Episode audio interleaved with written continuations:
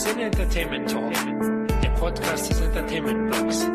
Der Fan Talk über Filme und Serien.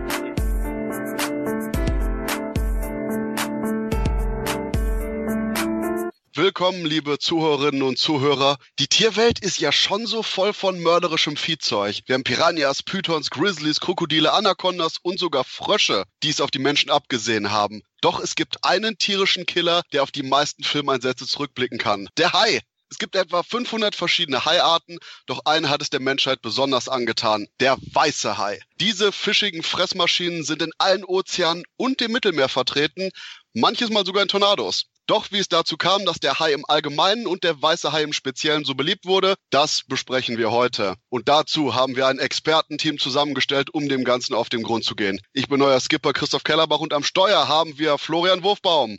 Ahoi, Leute! An der Harpune sitzt Tom Burgers. Ich hoffe, unser Boot ist groß genug. Und als spezieller Köderexperte konnten wir heute als Gast Musiker und Filmkritiker Manu Magno gewinnen. Manu, sag mal, wer du bist. Ja, ich begrüße euch äh, erstmal alle zusammen, die Crew, und ähm, schicke ein zum Thema passendes Hi aus Köln. Ich bin äh, ja Filmkritiker, schreibe Artikel für Deadline, das Filmmagazin, online sowie Print.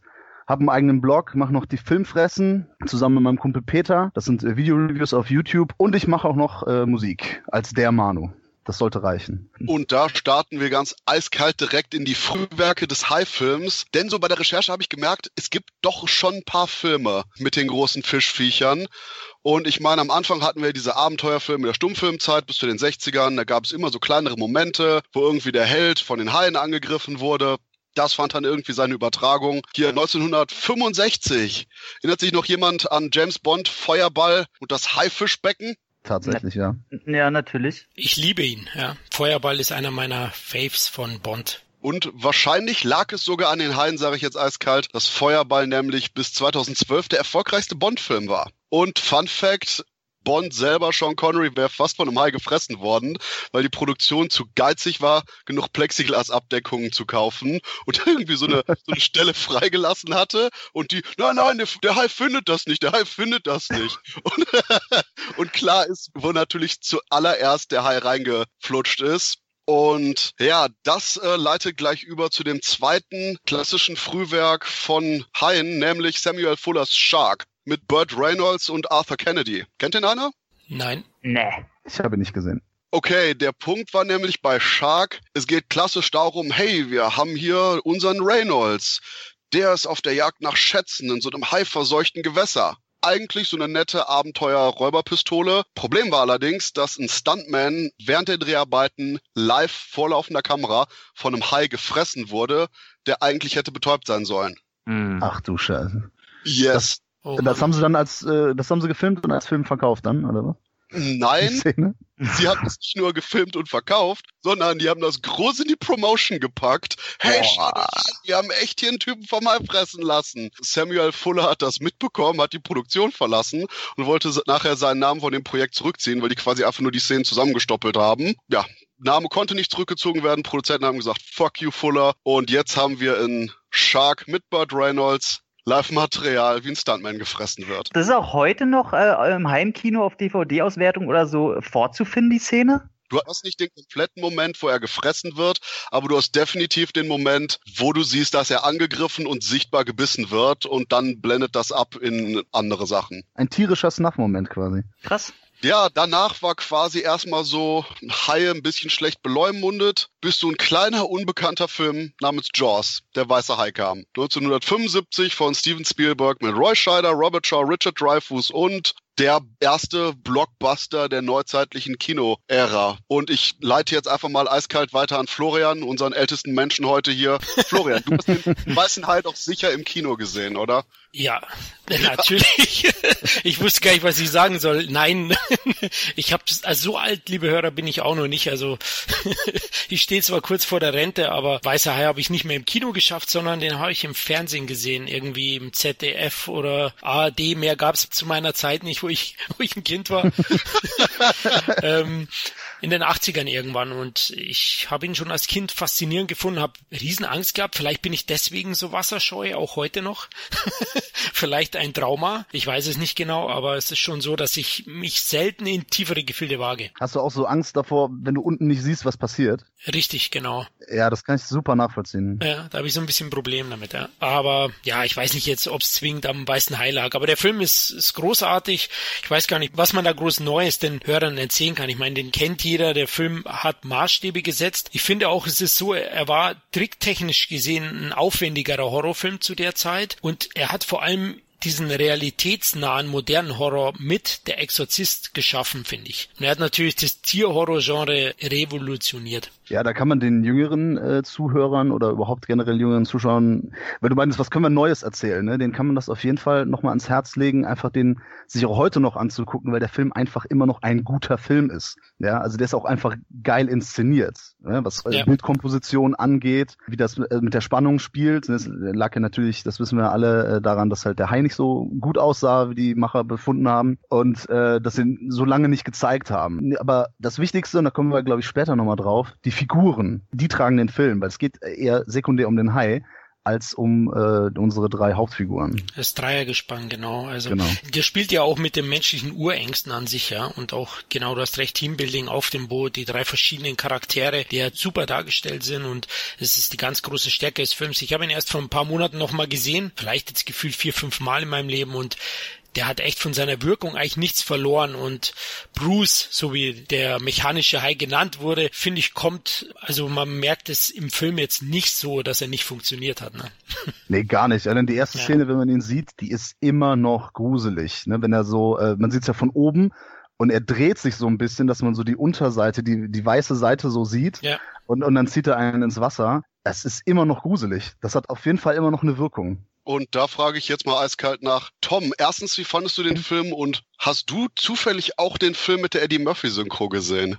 Also die Eddie Murphy Synchro kenne ich nicht. Ähm, ansonsten kann ich da nur Manu äh, zustimmen. Vor allem das ist halt einer der wenigen Filme, der ein Klassiker ist, der aber zeitlos ist in dem Sinne, dass er einer der wenigen ist, dem man seine, seinen zeitlichen Kontext zwar ansieht, aber nicht wirklich bemerkt. Also das heißt, ich meine, du kannst dir in Halloween angucken, in Rosemary's Baby oder sowas und du weißt, okay, der Film funktioniert heute noch, aber man merkt schon, wann der ungefähr entstanden ist. Wenn man Jaws heute in einer geilen Qualität irgendwie auf Blu-ray oder so sieht, oder ich weiß gar nicht, ob der auf 4K schon draußen ist, der funktioniert heute noch als geiler Film, wenn du den heute in die Kinos bringen würdest, der würde nicht groß anders gemacht werden, wenn einer auf CGI verzichtet. Und das halte ich dem halt groß an. Das hat man sehr selten. Meine Frage ist jetzt übrigens, genau, ihr meintet ja schon, äh, dass der Bruce hieß und so, deswegen heißt er auch bei äh, Findet Nemo, der große Hai, deswegen heißt er ja Bruce. Richtig. Wegen im Jaws. Und deswegen übrigens auch Pixars erster Film, wo Blut zu sehen ist. Und meine Frage wäre jetzt, hat jemand von euch überhaupt schon, weil es bei mir jetzt bei Mac der Fall ist, hat jemand die Vorlage gelesen? Von Peter Benchley? Nee. Genau. Das würde mich mal interessieren, in, inwiefern die abweicht oder denselben Ton trifft oder wie sich Spielberg daran gehalten hat, weil es sehr viel ähm, über die Produktion des Films gibt. Da gibt es ja eigene Bücher von, die da rauskommen, weil er wirklich alles schief lief und so weiter. Aber ähm, inwiefern er sich an die Vorlage gehalten hat oder nicht, konnte ich bisher irgendwie leider nicht rausfinden.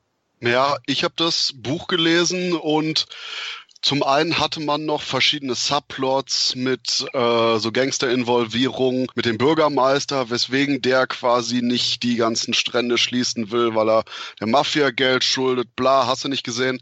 Mhm. Und vor allen Dingen abgesehen von etlichen Jobänderungen und Nationalitätenänderungen der große Punkt, der mir immer in Erinnerung geblieben ist, ist, dass alle Charaktere irgendwie ein bisschen deutlich echte Arschlöcher sind.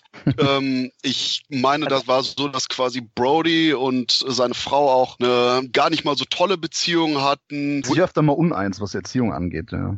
Ja, ähm, boah, das nehme ich auch schon ein bisschen länger her. Ich, ich glaube sogar, da kommt so ein Subplot noch mit rein, dass sie ihm untreu wird und bla und hast du nicht gesehen. Und ich gehe sogar so weit und sage, dass Spielberg schlicht und ergreifend den Film dahingehend destilliert hat und alles, was funktioniert hat, übernommen hat. Und das Problem ist einfach nur, dass quasi für das andere zum einen nicht wirklich Zeit gewesen wäre und zum anderen hätte man deutlich weniger sympathische Figuren gehabt.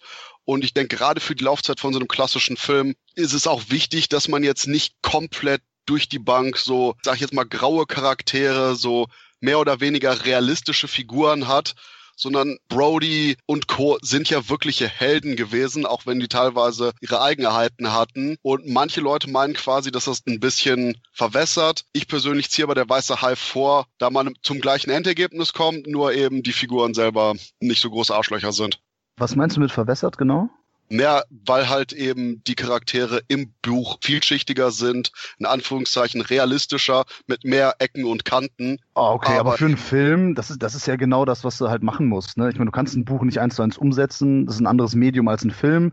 Deswegen schreibt man ein Drehbuch und da hat er sich doch auf die wichtigen Sachen konzentriert. Und die haben ja Ecken und Kanten. Ne? Also äh, hier die Figur von Robert Shaw so als als Alki und ähm, weiß ich nicht, ne? Und Richard Dreyfuss, der auch irgendwie so ein bisschen das Comedy-Element bedient und ähm, auch so sehr überschwänglich äh, agiert. Also ich finde schon, die haben so ihre und, und Brody ja sowieso.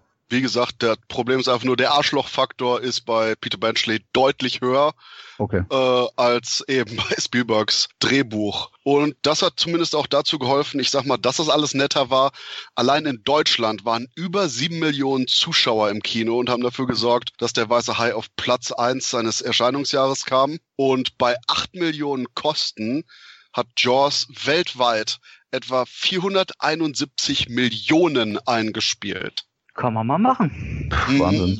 Da kommt der Till Schweiger nicht mit, du. Mann, Mann, Ganz knapp absolut verdient. Ich wollte hier auch noch die Musik von John Williams loben, weil die ja sehr viel ausmacht mit diesen sukzessiven Kamerafahrten zusammen in der Verbindung. Hat ja Manu kurz schon erwähnt. Das ist einfach großartig, was da für eine Suspense entsteht. Dann Robert Shaw auch erwähnt, den mochte ich sehr, sehr gerne. Er spielt zwar eigentlich ja eher ein Arschloch, also er ist eher ja. dieser Anti-Held, wie sie in den 70ern ja üblich waren, wahrscheinlich deswegen das Buch auch. Ich weiß nicht, wann ist denn das Buch erschienen? Kurz davor erst, ne? Ja, ich meine, dass Steven Spielberg das bereits kurz vor dem Publishing co-opted hat als Verfilmung wenn ich mich nicht ganz täusche, aber zitiert mich da bitte nicht. Ja, aber ich hab's auch so im Kopf. Also das war ziemlich, ziemlich schnell, ist das verfilmt worden. das ist ein großartiger Film, wie gesagt. Ein, ein Meisterwerk, ein zeitloses, das du immer wieder schauen kannst und bitte, bitte niemals remaken Hollywood. Nee, Dafür haben wir aber auch genug Nachfolger, denn wir haben Mako, die Bestie, Tintorera, Meeresungeheuer greifen an, Barracuda, Piranha,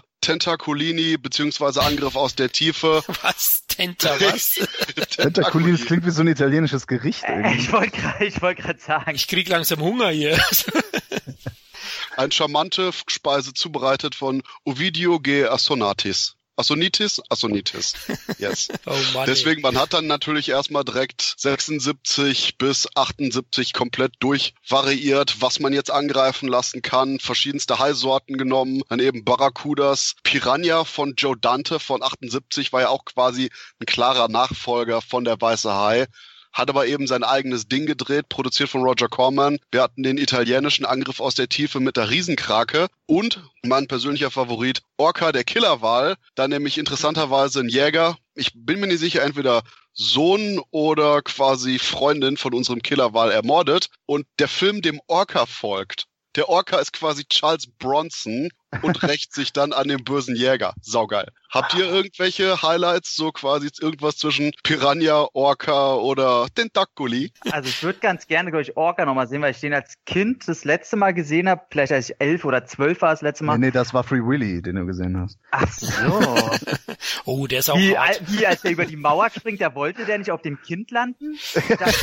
der wollte ihn zerquetschen. Ich glaube nicht, ich weiß es nicht. Was ist da los? Äh, nee, tatsächlich Orca, ähm, den fand ich sehr beeindruckend als Kind. Den habe ich sehr gemocht und äh, es war, glaube ich, auch der einzige. Ich glaube, Barracuda ich irgendwann mal richtig als kleiner Scheißer gesehen, fand die damals schon doof. Ansonsten, nee, Piranha habe ich mir tatsächlich auch noch nicht gegeben, das Original.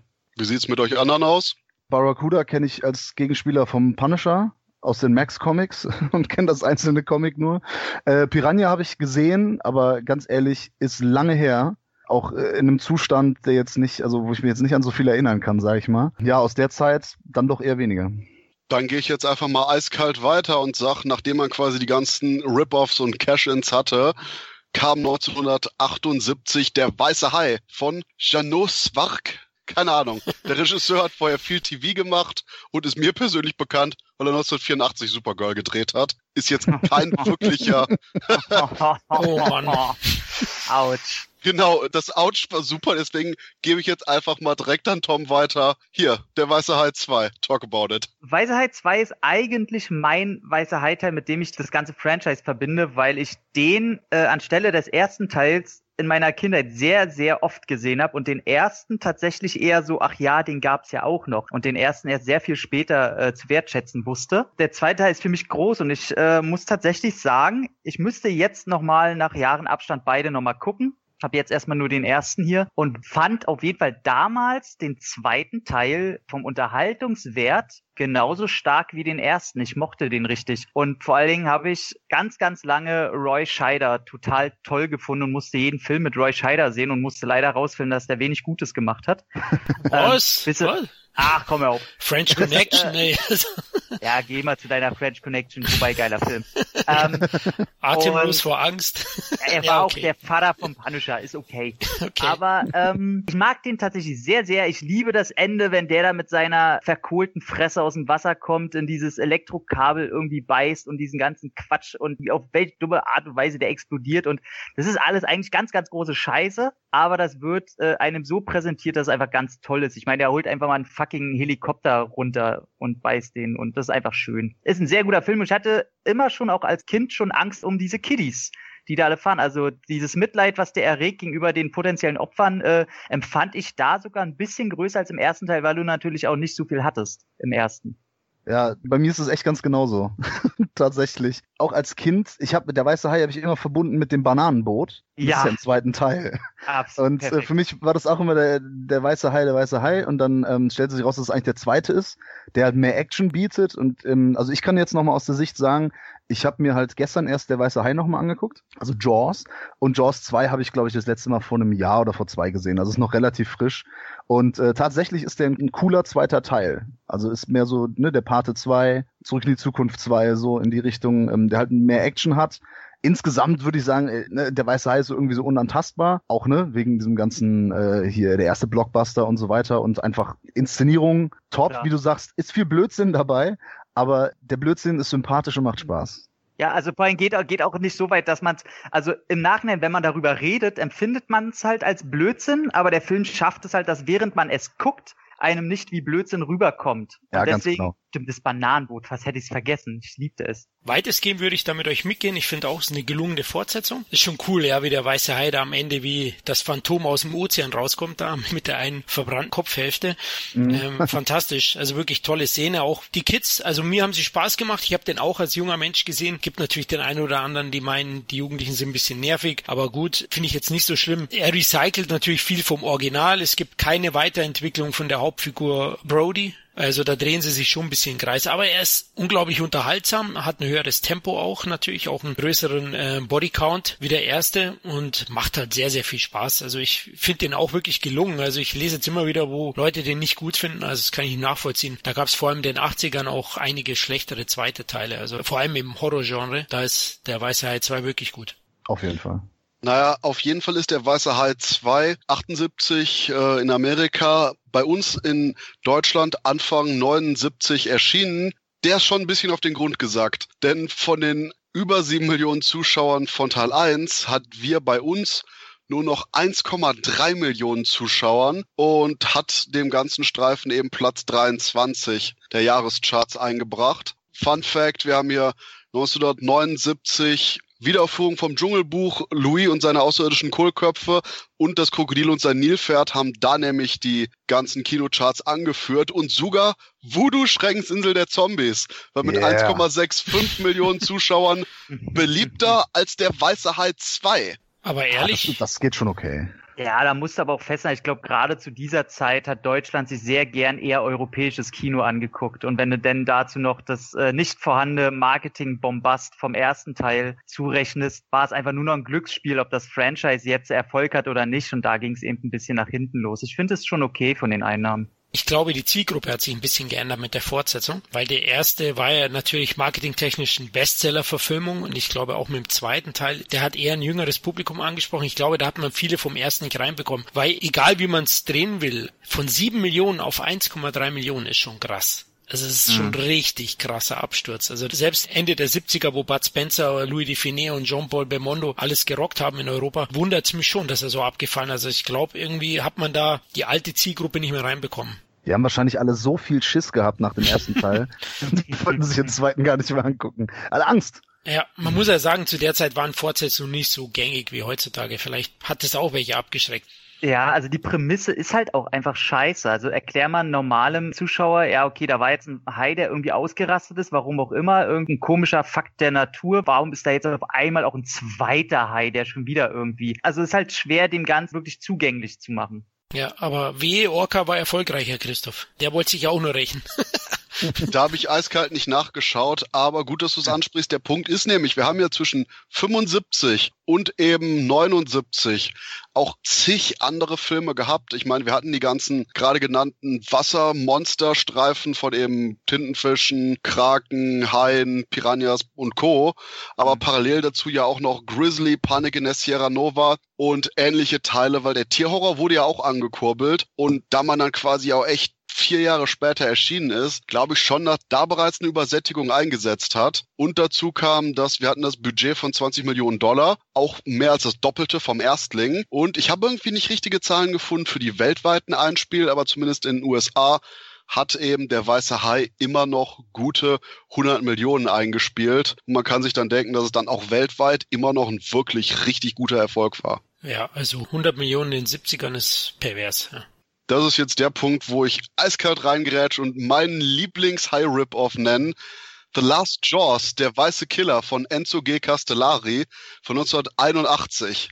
Der ist nämlich eigentlich in Amerika nie offiziell gelaufen, denn Castellari hat quasi mehr oder weniger der Weiße Hai 1 und 2 in einen Film gepackt, mit dem kompletten Storygerüst von Teil 1 und den kompletten Figuren von Teil 1 nochmal verfilmt. Und dann hat Universal so in Amerika gesagt, ja, wisst ihr was, Leute? Nee, nee, nee, nee, nee. Wir haben die ganzen anderen Sachen durchgehen lassen, aber das hier ist eins zu eins einfach nur ein Remake, ein aufgepimptes. Das gibt's bei uns nicht weswegen glücklicherweise wir Europäer den Film bekommen haben, aber. Genau, also wenn einer Remake, dann die Amis, ne? So. Wenn, dann machen die das schon selbst. Und vor allen Dingen hier haben wir der Hai, der in Slow Motion irgendwelche Partyboote zersprengt, Leute halb vom Helikopter abbeißt, Helikopter zerstört und vor allen Dingen immer noch eben inszeniert wie ein wirklicher Big Budget italienischer Film. Wer also quasi sowas wie der weiße Hai haben will, aber mit Action, ganz im Ernst, holt The Last Jaws, der weiße Killer. Jetzt auf uns auf DVD. Ich liebe ja das Cover von dem Film, wo, ähm, wo der Hai einfach mal so groß mit dem Maul aus dem Wasser kommt, dass selbst so ein Riesenschiff oder Boot quasi als Zahnstocher fungieren könnte. Das ist einfach, das ist einfach so super. Hm, wir haben auch noch das alternative Covermotiv, wo der Hai groß mit dem Mund aus dem Wasser kommt und einfach irgend so eine Frau, die absolut gar nichts mitkriegt, auf ihrer Luftmatratze liegt, aber schon in dem Mund von dem Hai ist. Ich guck gerade, gibt's auf DVD nur, aber den kriegt man bestimmt recht billig ran. Sehr gut. Mindestens einer äh, kauft den Film jetzt schon mal. Ich habe mein Ziel erreicht. Kennt ihr da eigentlich sonst noch jemand? Nein. Castellani hat da Riffs gemacht, ne? Richtig. Ja, dann wird der kommen, der kommt doch auf meine Einkaufsliste jetzt.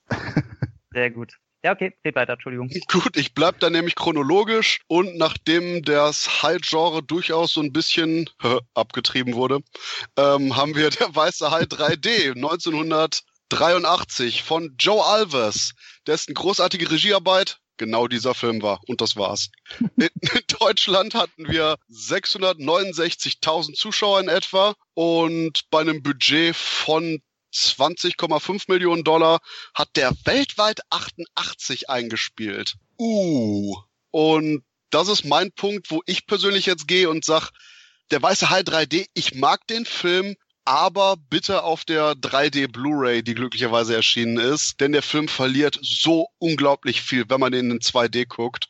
Ich meine, wir haben eine coole Besetzung. Roy Scheider ist nicht mehr dabei. Wir haben Dennis Quaid, Simon McCorkindale, Lea Thompson und Louis Gossett Jr. Coole Säue alle zusammen. Aber man muss den Film wirklich in 3D schauen. Kann ich nur drei Ausrufezeichen dran setzen. Kennt ihn jemand in 3D? Nee, kann leider kein 3D sehen. Schaust du den mit den alten 3D-Brillen, wo ich ein Kind war? Also eine grüne und eine rote Scheibe, oder? Nein. Ist schon neu. wollte schon sagen konserviert, nein, konvertiert in unser neues 3D-Format. Okay, nicht mit so einer Pappbrille, okay. Nee, habe ich auch nie gesehen in 3D. Nee, ich kenne den in 2D auch und ähm, ich könnte jetzt hier quasi in 3D gucken zu Hause bei mir, aber ähm, nee, hab, also ich habe ihn nicht gekauft und habe ihn nicht in 3D gesehen. Tu aber ich kenne, ich weiß, ja, ich weiß, welche Szenen da gemeint sind. Das ist ja sehr offensichtlich, welche Szenen da äh, in 3D ähm, da wirken. Und genau das ist der Punkt. Nein, denn die Szenen sind zwar besonders gut, aber der gesamte Film hat eine wirklich gute Spielerei mit der tiefen Schärfe und Co. Und selbst manche langwierigeren Einstellungen, man merkt, die sind eben extra wirklich für dieses Format gedreht worden. Und ich gehe sogar so weit und sage, dass der Weiße Hai 3D einer der 3D-Filme ist, der am wenigsten sogar noch funktioniert in 2D. Und trotzdem fanden den eigentlich alle unterhaltsam, oder? Tom? Schwer. Oh. Ähm, also ich mag ihn für das, was er ist und probiert hat. Kenne ihn auch natürlich nur in 2D und äh, Dennis Quaid ist sowieso immer Gold, aber also in 2D muss ich schon sagen, das ist jetzt auch nicht mehr als so ein mittelmäßiger Film, dem man irgendwie Sympathie gegenüberbringen will. Aber wenn es jetzt wirklich darum geht, jemanden zu sagen, der sich nicht für den Hintergrund von irgendwelchen Filmen geht, sondern rein um den Unterhaltungswert, einfach mal schnell einen Film gucken, sage ich dann auch, nee, nee, du pass mal auf, der ist schon eigentlich scheiße. Okay, eiskalt. Florian? Ja, hat mir auch nicht so gut gefallen damals. Also man verlegt das Ganze ja in, in Freizeitpark und äh, das fand ich eigentlich eine ganz nette Idee auch. Und die Besetzung hast du erwähnt, die beiden Jungs von Enemy Mine, einen Film, den ich sehr, sehr liebe. Louis Gossett Jr. und Dennis Quaid spielen ja hier. Aber der Film selber, der wirkt mehr für mich wie ein TV-Film. Also ich finde auch die Aneinanderreihung der Szenen dann teilweise banal, langweilig. Also ich hatte wenig Spaß damit. Ich glaube, früher hat man sowas genannt, das war ein Heuler. Ja, so. Würde ich jetzt genau. mal sagen. Du und deine Altherrensprache hier. Aus dem 18. Jahrhundert. Aber eiskalt gehe ich jetzt weiter zu Monster Shark, denn der ist von Lamberto Bava und Bruno Mattei mit Michael Zopke. Na, klingelt da was? Das war so eine Scheiße, die du hier ausgräbst, ey. Ich würde sagen, Auf jeden das Fall. klingt nach einem Highlight. Gut, der Punkt ist und dann ignoriere ich jetzt eiskalt. Ähm, die Genre-Wichtigkeit von Monster Shark ist, wir haben ein Hai mit Oktopus haben. Quasi so eine Art Sharktopus, aber da kommen wir später oh noch Gott. zu. Ach krass, ja gut, das wusste ich nicht. Was haben die früher geraucht, meine Herren? Das, gut, das war Italien. okay. Und das passt da. Und ja, dann haben wir der Weiße Hai 4 1987 von Joseph Sargent dem Regisseur von Stopp die Todesfahrt der U-Bahn 123. Nachher hat er vor allem TV-Filme gemacht, wie Die Schmacht des Vergessens. Warum wohl? Tja. ich könnte ein, zwei positive Worte vielleicht verlieren über den vierten Teil. Ist ja auch kein großer, großes Werk geworden. Finde ihn jetzt aber auch nicht bedeutsam schlechter als Teil drei, muss ich ganz ehrlich sagen. Hat eine tolle Besetzung eigentlich, mit, mit der der Film nichts macht. Ja, man kann es gar nicht glauben, aber da spielt Michael Caine mit. Wir sehen natürlich wieder Lorraine Gray als Brody. Ich glaube, die war zu der Zeit auch liiert mit dem Chef von Universal. Deswegen hat die da immer wieder Rollen bekommen. Aber beim ah. Weißen Hai hat's ja auch Sinn gemacht. Und Mario Van Peebles, den ich als Ghetto-Action-Fan mhm. natürlich kenne, aus den 90ern mit New Jack City. Deswegen die Besetzung ist okay. Er spielt auf den Bahamas, also ich finde auch da gibt's ein paar nette Schauwerte. Es gibt zwei, drei gute Kills. Der ist auch relativ blutig, also so einen herausgerissenen Arm sieht man dann auch mal und das sollte vielleicht dem einen oder anderen High-Film-Fan erreichen, dass man den mal anschaut. Ansonsten ist es schon ein schlechter Aufguss und kein Vergleich zu Teil 1 oder 2. Ja, aber bei Teil 1 siehst du ja auch ein abgerissenes Bein zum Beispiel. Also wenn es jetzt um den Gorgehalt geht geht. Der kann, aber der Gorge halt kann doch jetzt auch wirklich nicht die Story, dass dieser Hai auf persönliche Vendetta geht und den da hier bis auf die Bahamas folgt, um die, um die letzten Brodies da zu killen. Also, das, das kann doch nichts entschulden. Also, äh, Wie bei einer Auktion gerade. Wer hat ein abgerissenes Bein? Wer hat ein abgerissenes Arm? Ich habe ein Ohr! Sozusagen, ja. Für manche ist das ein Qualitätsmerkmal. Aber du hast recht, die Maxim ist natürlich saublöd. Ähnlich wie beim Orca, den ich eigentlich ganz gut finde. Es muss also nicht ein K.O.-Kriterium sein, aber vom weißen Hai erwartet erwartest du einfach auch viel, viel mehr, ja. Und ich finde aber, er ist jetzt bei IMBD hat er, glaube ich, 2, noch was. Also da gibt's schlechtere Filme, wenn ich ehrlich bin. Da kommen wir noch dazu. Ja, aber, es gibt Aber- schlechtere Filme, ist immer ein schwaches Argument. Also äh, äh, ich muss ganz ehrlich sagen, der, der Film ist schon echt furchtbar. Also klar, ne, High und so, das sieht ganz nett aus und und so weiter. Das das gebe ich dir und vielleicht auch. In einem, aber Michael Caine, für den hat er auch zugegeben, ja, die Roller hier hat mir ein Haus eingebracht. Ja, schön, ne? Und dann, dann, wie du sagst, ne? Also die, die Figur, also die Schauspieler nicht ähm, ordentlich äh, eingesetzt. Das Drehbuch ist absolut furchtbar. Da kann man schon sagen, dass der Film schon echt doof ist. Also der, der ist halt wirklich nicht mehr als ja so ein guilty pleasure ähm, oder halt so wirklich ähm, so so dieses. Ja, guckt euch den Film an, der ist halt ultra peinlich. Da ist so viel schlecht gelaufen, das müsst ihr mal gesehen haben. Aber ist der Film jetzt peinlicher mit oder ohne der in der Novellierung vorkommenden Subplot um den Voodoo-Priester, der den Hai auf die Brody setzt? Ich find's geil. Okay. Problem Was soll ich dagegen sagen? Das, das Problem ist halt, dass der Film, und das fand ich ganz gut gesagt, also ich finde den nicht scheiße, sein Problem ist, dass er dumm ist und äh, seine Herkunft des Franchise, das der erste Teil, der ist halt intelligent und damit dreht er quasi sein ganzes Hab und Gut, was dieses Franchise ausmacht, komplett auf links. Ja, genau. Und da, dadurch ist er halt einfach mal scheiße. Und dass da dann auch bei den Dreharbeiten viel nicht geklappt hat, ähm, ich sag auch, der, also eine 2,8 wüsste ich jetzt nicht, ob er die verdient. Minimal höher kann man da schon gehen, weil vor allem finde ich die, die Unterwasserszenen, wo man den Hai dann mal zur Gänze sieht, wie er angreift und so, das ist schon wirklich nett gemacht. Und in einem anderen Film hätte man auch gesagt, oh, guck mal hier, wie geil das aussieht. Äh, hat der Film nur nichts von, weil der Film ansonsten drumherum totale Scheiße ist. Das Geilste, was ich halt immer fand und was gar nicht geht, ist das komplette Ende, wo ich erst sehr viel später mitbekommen habe, dass eigentlich was ganz anderes vorkam, was aber Mhm. jetzt einfach rausgeschnitten wurde. Warum explodiert ein Hai, wenn ich mit einem verkackten Mast von einem Schiff gegen ihn fahre? Das warum irgendwie brüllt der wie ein Löwe? Also hat der Ja. Stimmbänder oder was? Also das, Das ist halt die Sache, ne? Den ersten Teil kannst du, wie du gerade sagst, den ersten Teil, das kannst du ja noch einigermaßen sogar abkaufen, ne? Ich meine, ich sag jetzt nicht, dass wir puren Realismus von jedem Film, das ist ja keine Dokumentation, ne? Dass wir das Ja. verlangen.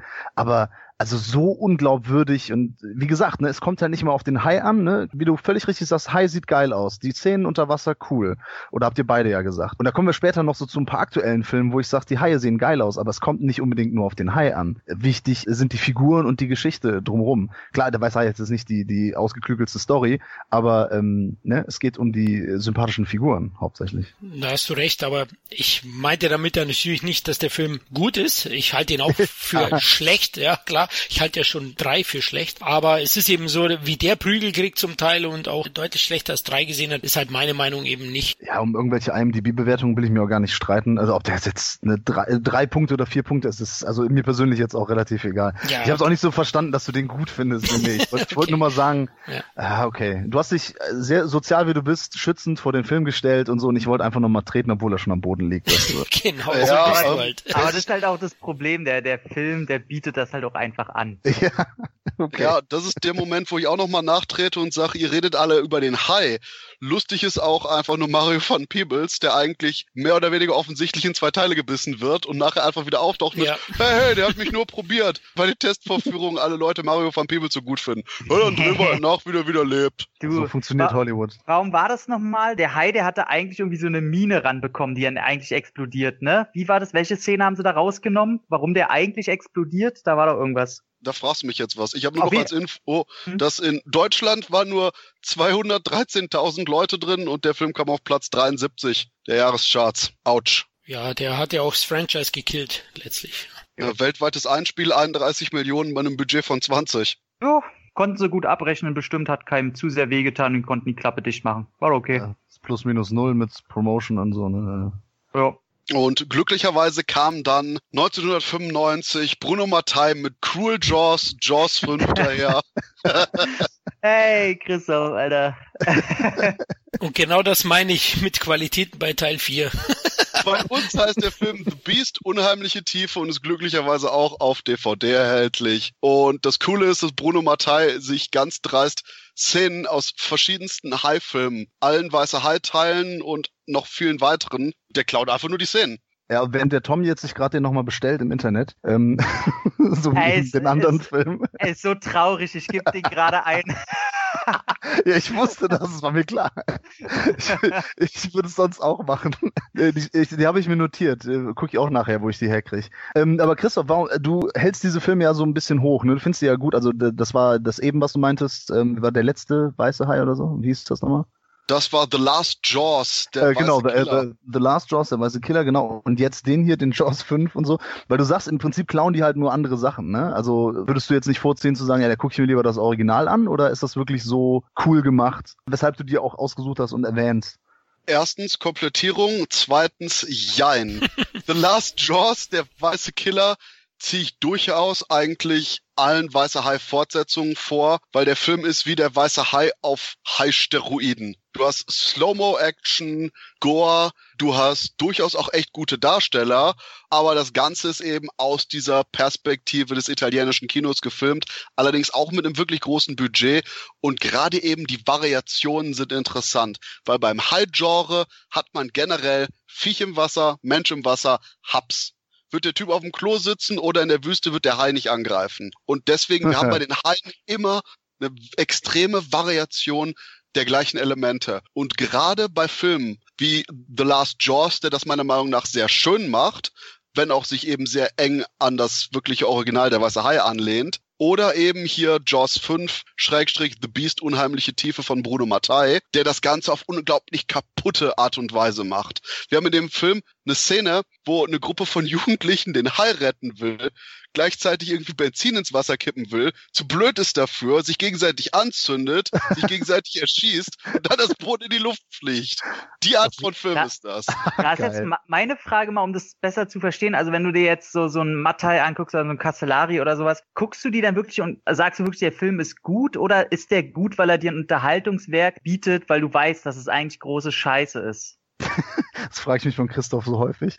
Ich gucke den Film auf eine sehr intellektuelle, differenzierte Art und Weise, um mich mit den Genrekonzepten und Themen auseinanderzusetzen. Bitte, Weil- ja. Weil ich finde ich find dich da immer so wahnsinnig, ich bin ja auch so jemand, ich gucke mir ja gern jeden Scheiß an, aber bei mir ist es leider immer so, nach 20 Minuten muss ich immer sagen, ich kann mir das einfach nicht mehr angucken, weil es halt einfach so ist wie ein Unfall. Also was ist deine Intention da? Da würdest du dann wirklich sagen, Leute, guckt euch den mal an, aus filmhistorischen Gründen ist der gar nicht so scheiß wie oftmals der Ruf von diesen italienischen, äh, ich sag mal in Anführungszeichen, Billigfilmen? Oder sagst du halt wirklich, ey, da sind ein, zwei Schätze bei, die sind auch abseits dessen wirklich empfehlenswert?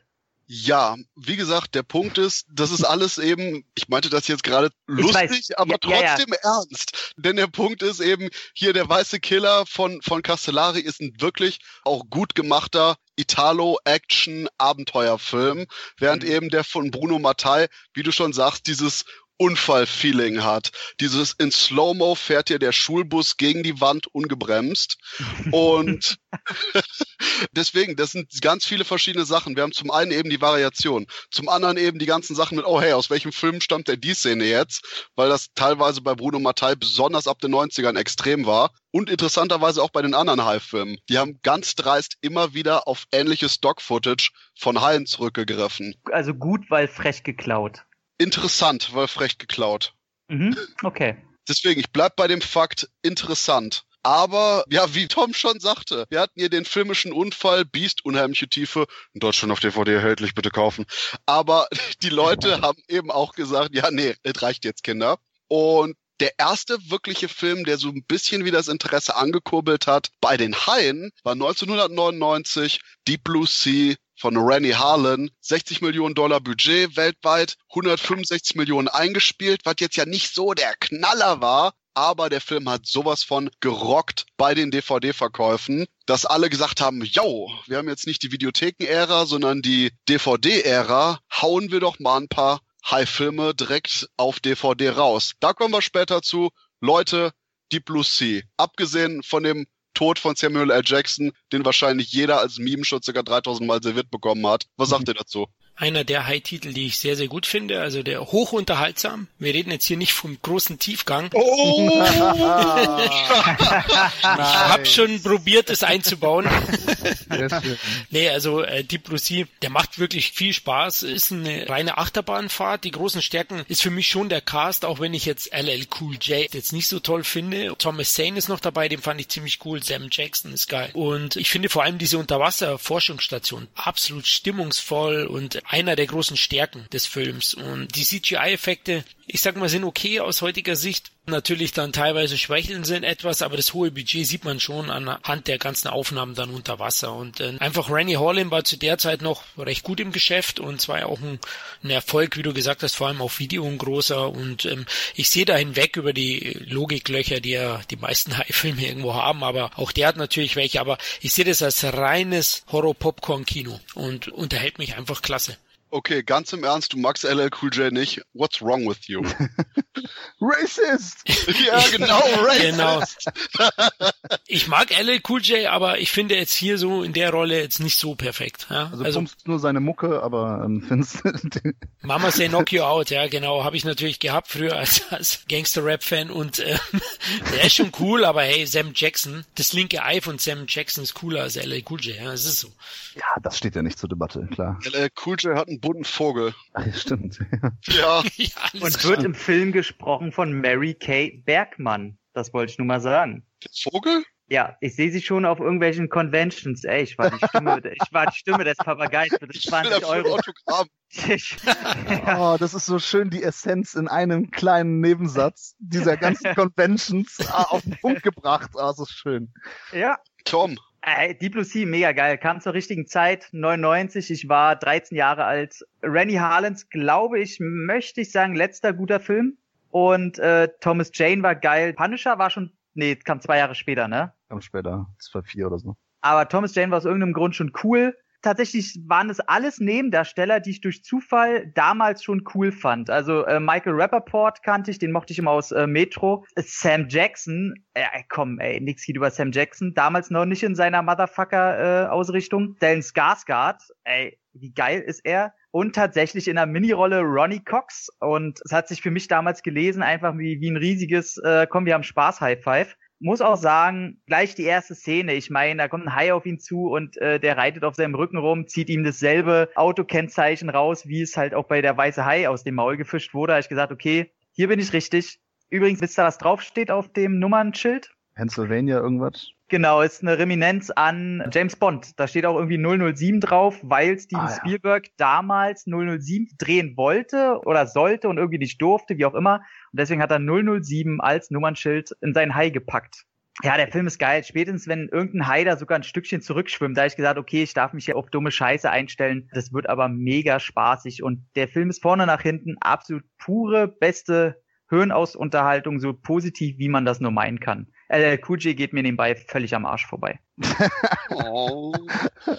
okay, schönes Schluss. Also ich müsste sagen, dass tatsächlich, es war das DVD-Zeitalter und ich habe den leider im Kino verpasst. Ne? Ich bin ja ein großer High-Fan, also generell nicht nur High-Film-Fan, sondern auch High-Fan. Ne? Also habe jede Doku gesehen, die es auf der Welt gibt, irgendwie über Haie gefühlt. Und äh, in, in der Schule, wenn man Referat frei wählen durfte, war es eigentlich immer ein Hai und ich habe den weißen Hai auf dem linken Arm tätowiert. Cool äh, um das nur mal so zu sagen. Und dann kam halt äh, Deep Blue Sea und ich, ich habe ihn im Kino verpasst, aber dann kam die DVD raus und damals haben DVDs 40 Mark gekostet oder so. Mhm. Was für mich als Schüler so kurz vorm Abi auch echt ziemlich äh, viel Geld war, aber es war meine erste DVD.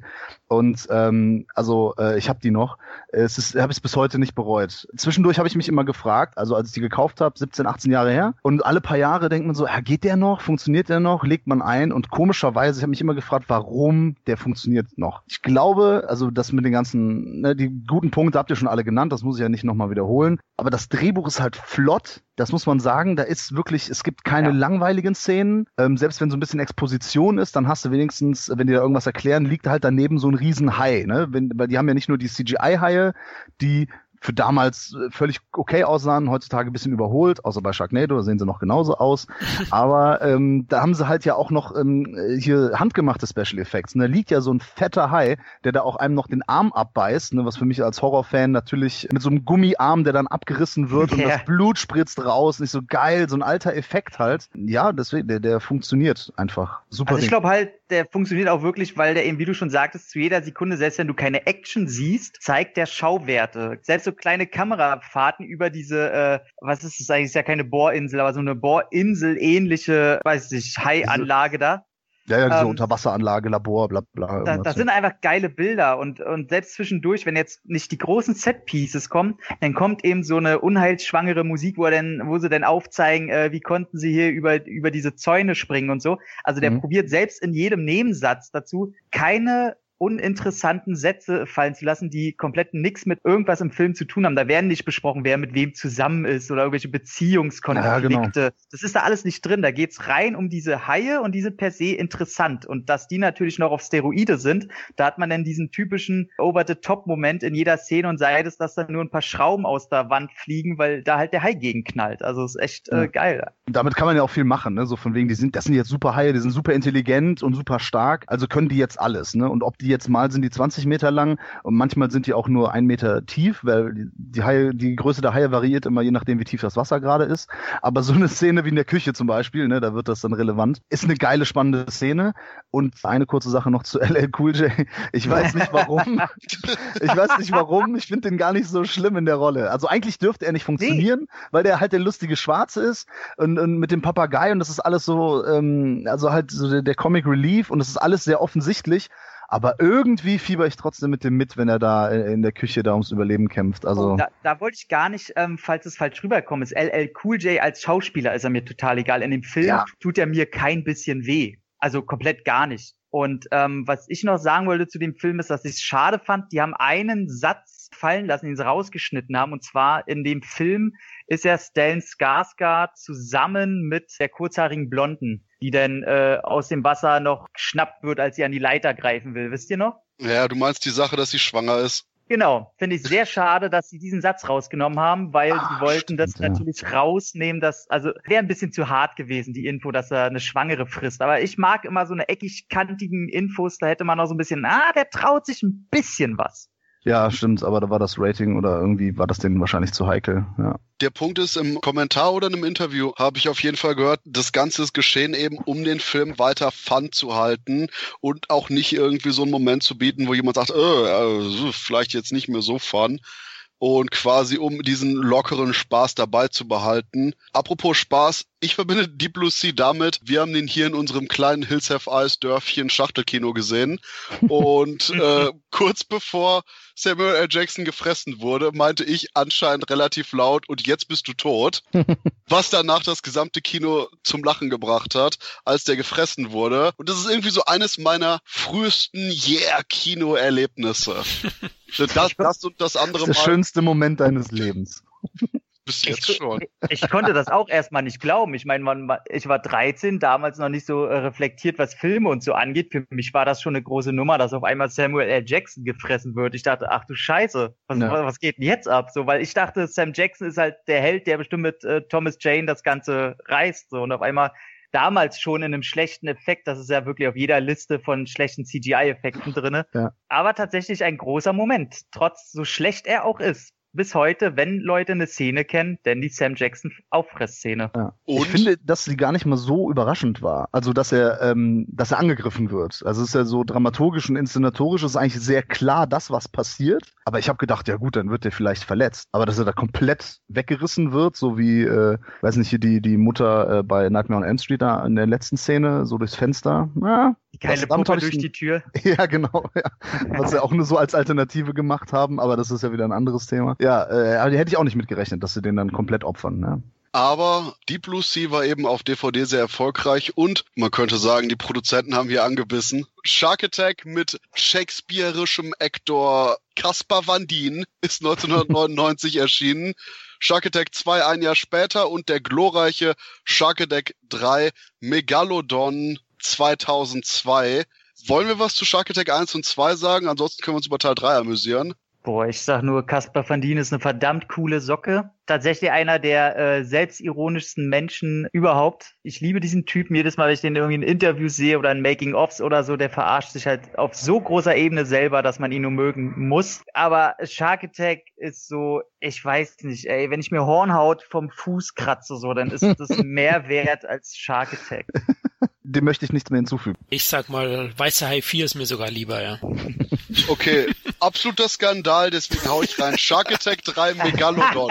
Leute, das ist der Film, wo die die realen Haiaufnahmen haben und die reinfallenden Menschen so reinkopieren per Greenscreen. Ihr wisst, was ich meine. Ihr, ihr kennt die Szenen, oder? Ach, ja, ja, ja, doch. Der typ einfach ins Maul fährt von dem Genau. Oh Mann, ey. Ja. Das ist Shark Attack 3. Wer gerade nicht weiß, was wir meinen, unbedingt Shark Attack 3 bei YouTube eingeben. Da sind wahrscheinlich 2.000 bis 20.000 Compilations von den absolut wahnsinnigen Spezialeffekten. Stimmt, das sind die auch immer so bei den ganzen Witzseiten und so werden die auch immer als Memes benutzt. Ne, ja, ja, jetzt, ja, ja, ich erinnere mich, ja. ja. Und ähm, der beste Anmachspruch in einem Hai-Film, wo unser Held nämlich nach einer gelungenen Hai-Aktion zur Protagonistin meint, hey, can I take you home and eat your pussy?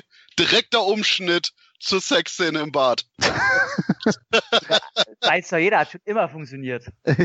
Und Wenn deswegen, also. Shark Attack 3 ist auch wieder so eher in Richtung Unfall, aber sollte man vielleicht schon gesehen haben, wenn man auf die irre Seite der High-Filme steht. Irre Seite der High-Filme schließen wir gleich drauf an, denn nach der Zwischenphase mit Deep Blue Sea kommen wir jetzt zu der Crazy Creature Feature Welle, die begonnen wurde 2009 mit Mega Shark vs. Giant Octopus von The Asylum. Und bevor ich jetzt erkläre, warum der Film eigentlich ganz cool ist, okay, fangt ihr mal an. Florian? Oh, ich kann da nicht viel sagen. Ich habe äh, nur Sharknado 1 von den ganzen Titeln da gesehen, muss ich ehrlich sagen. Und der hat mir schon gereicht. War eine nette Bier, Laune, Unterhaltung, aber da reicht mir halt einer. Zu welchem Jahr reden wir jetzt? Wir reden jetzt erstmal ab 2009. Denn, ich muss mir eben einen Schluck trinken, denn ab 2009 und Mega Shark vs. Giant Octopus folgte.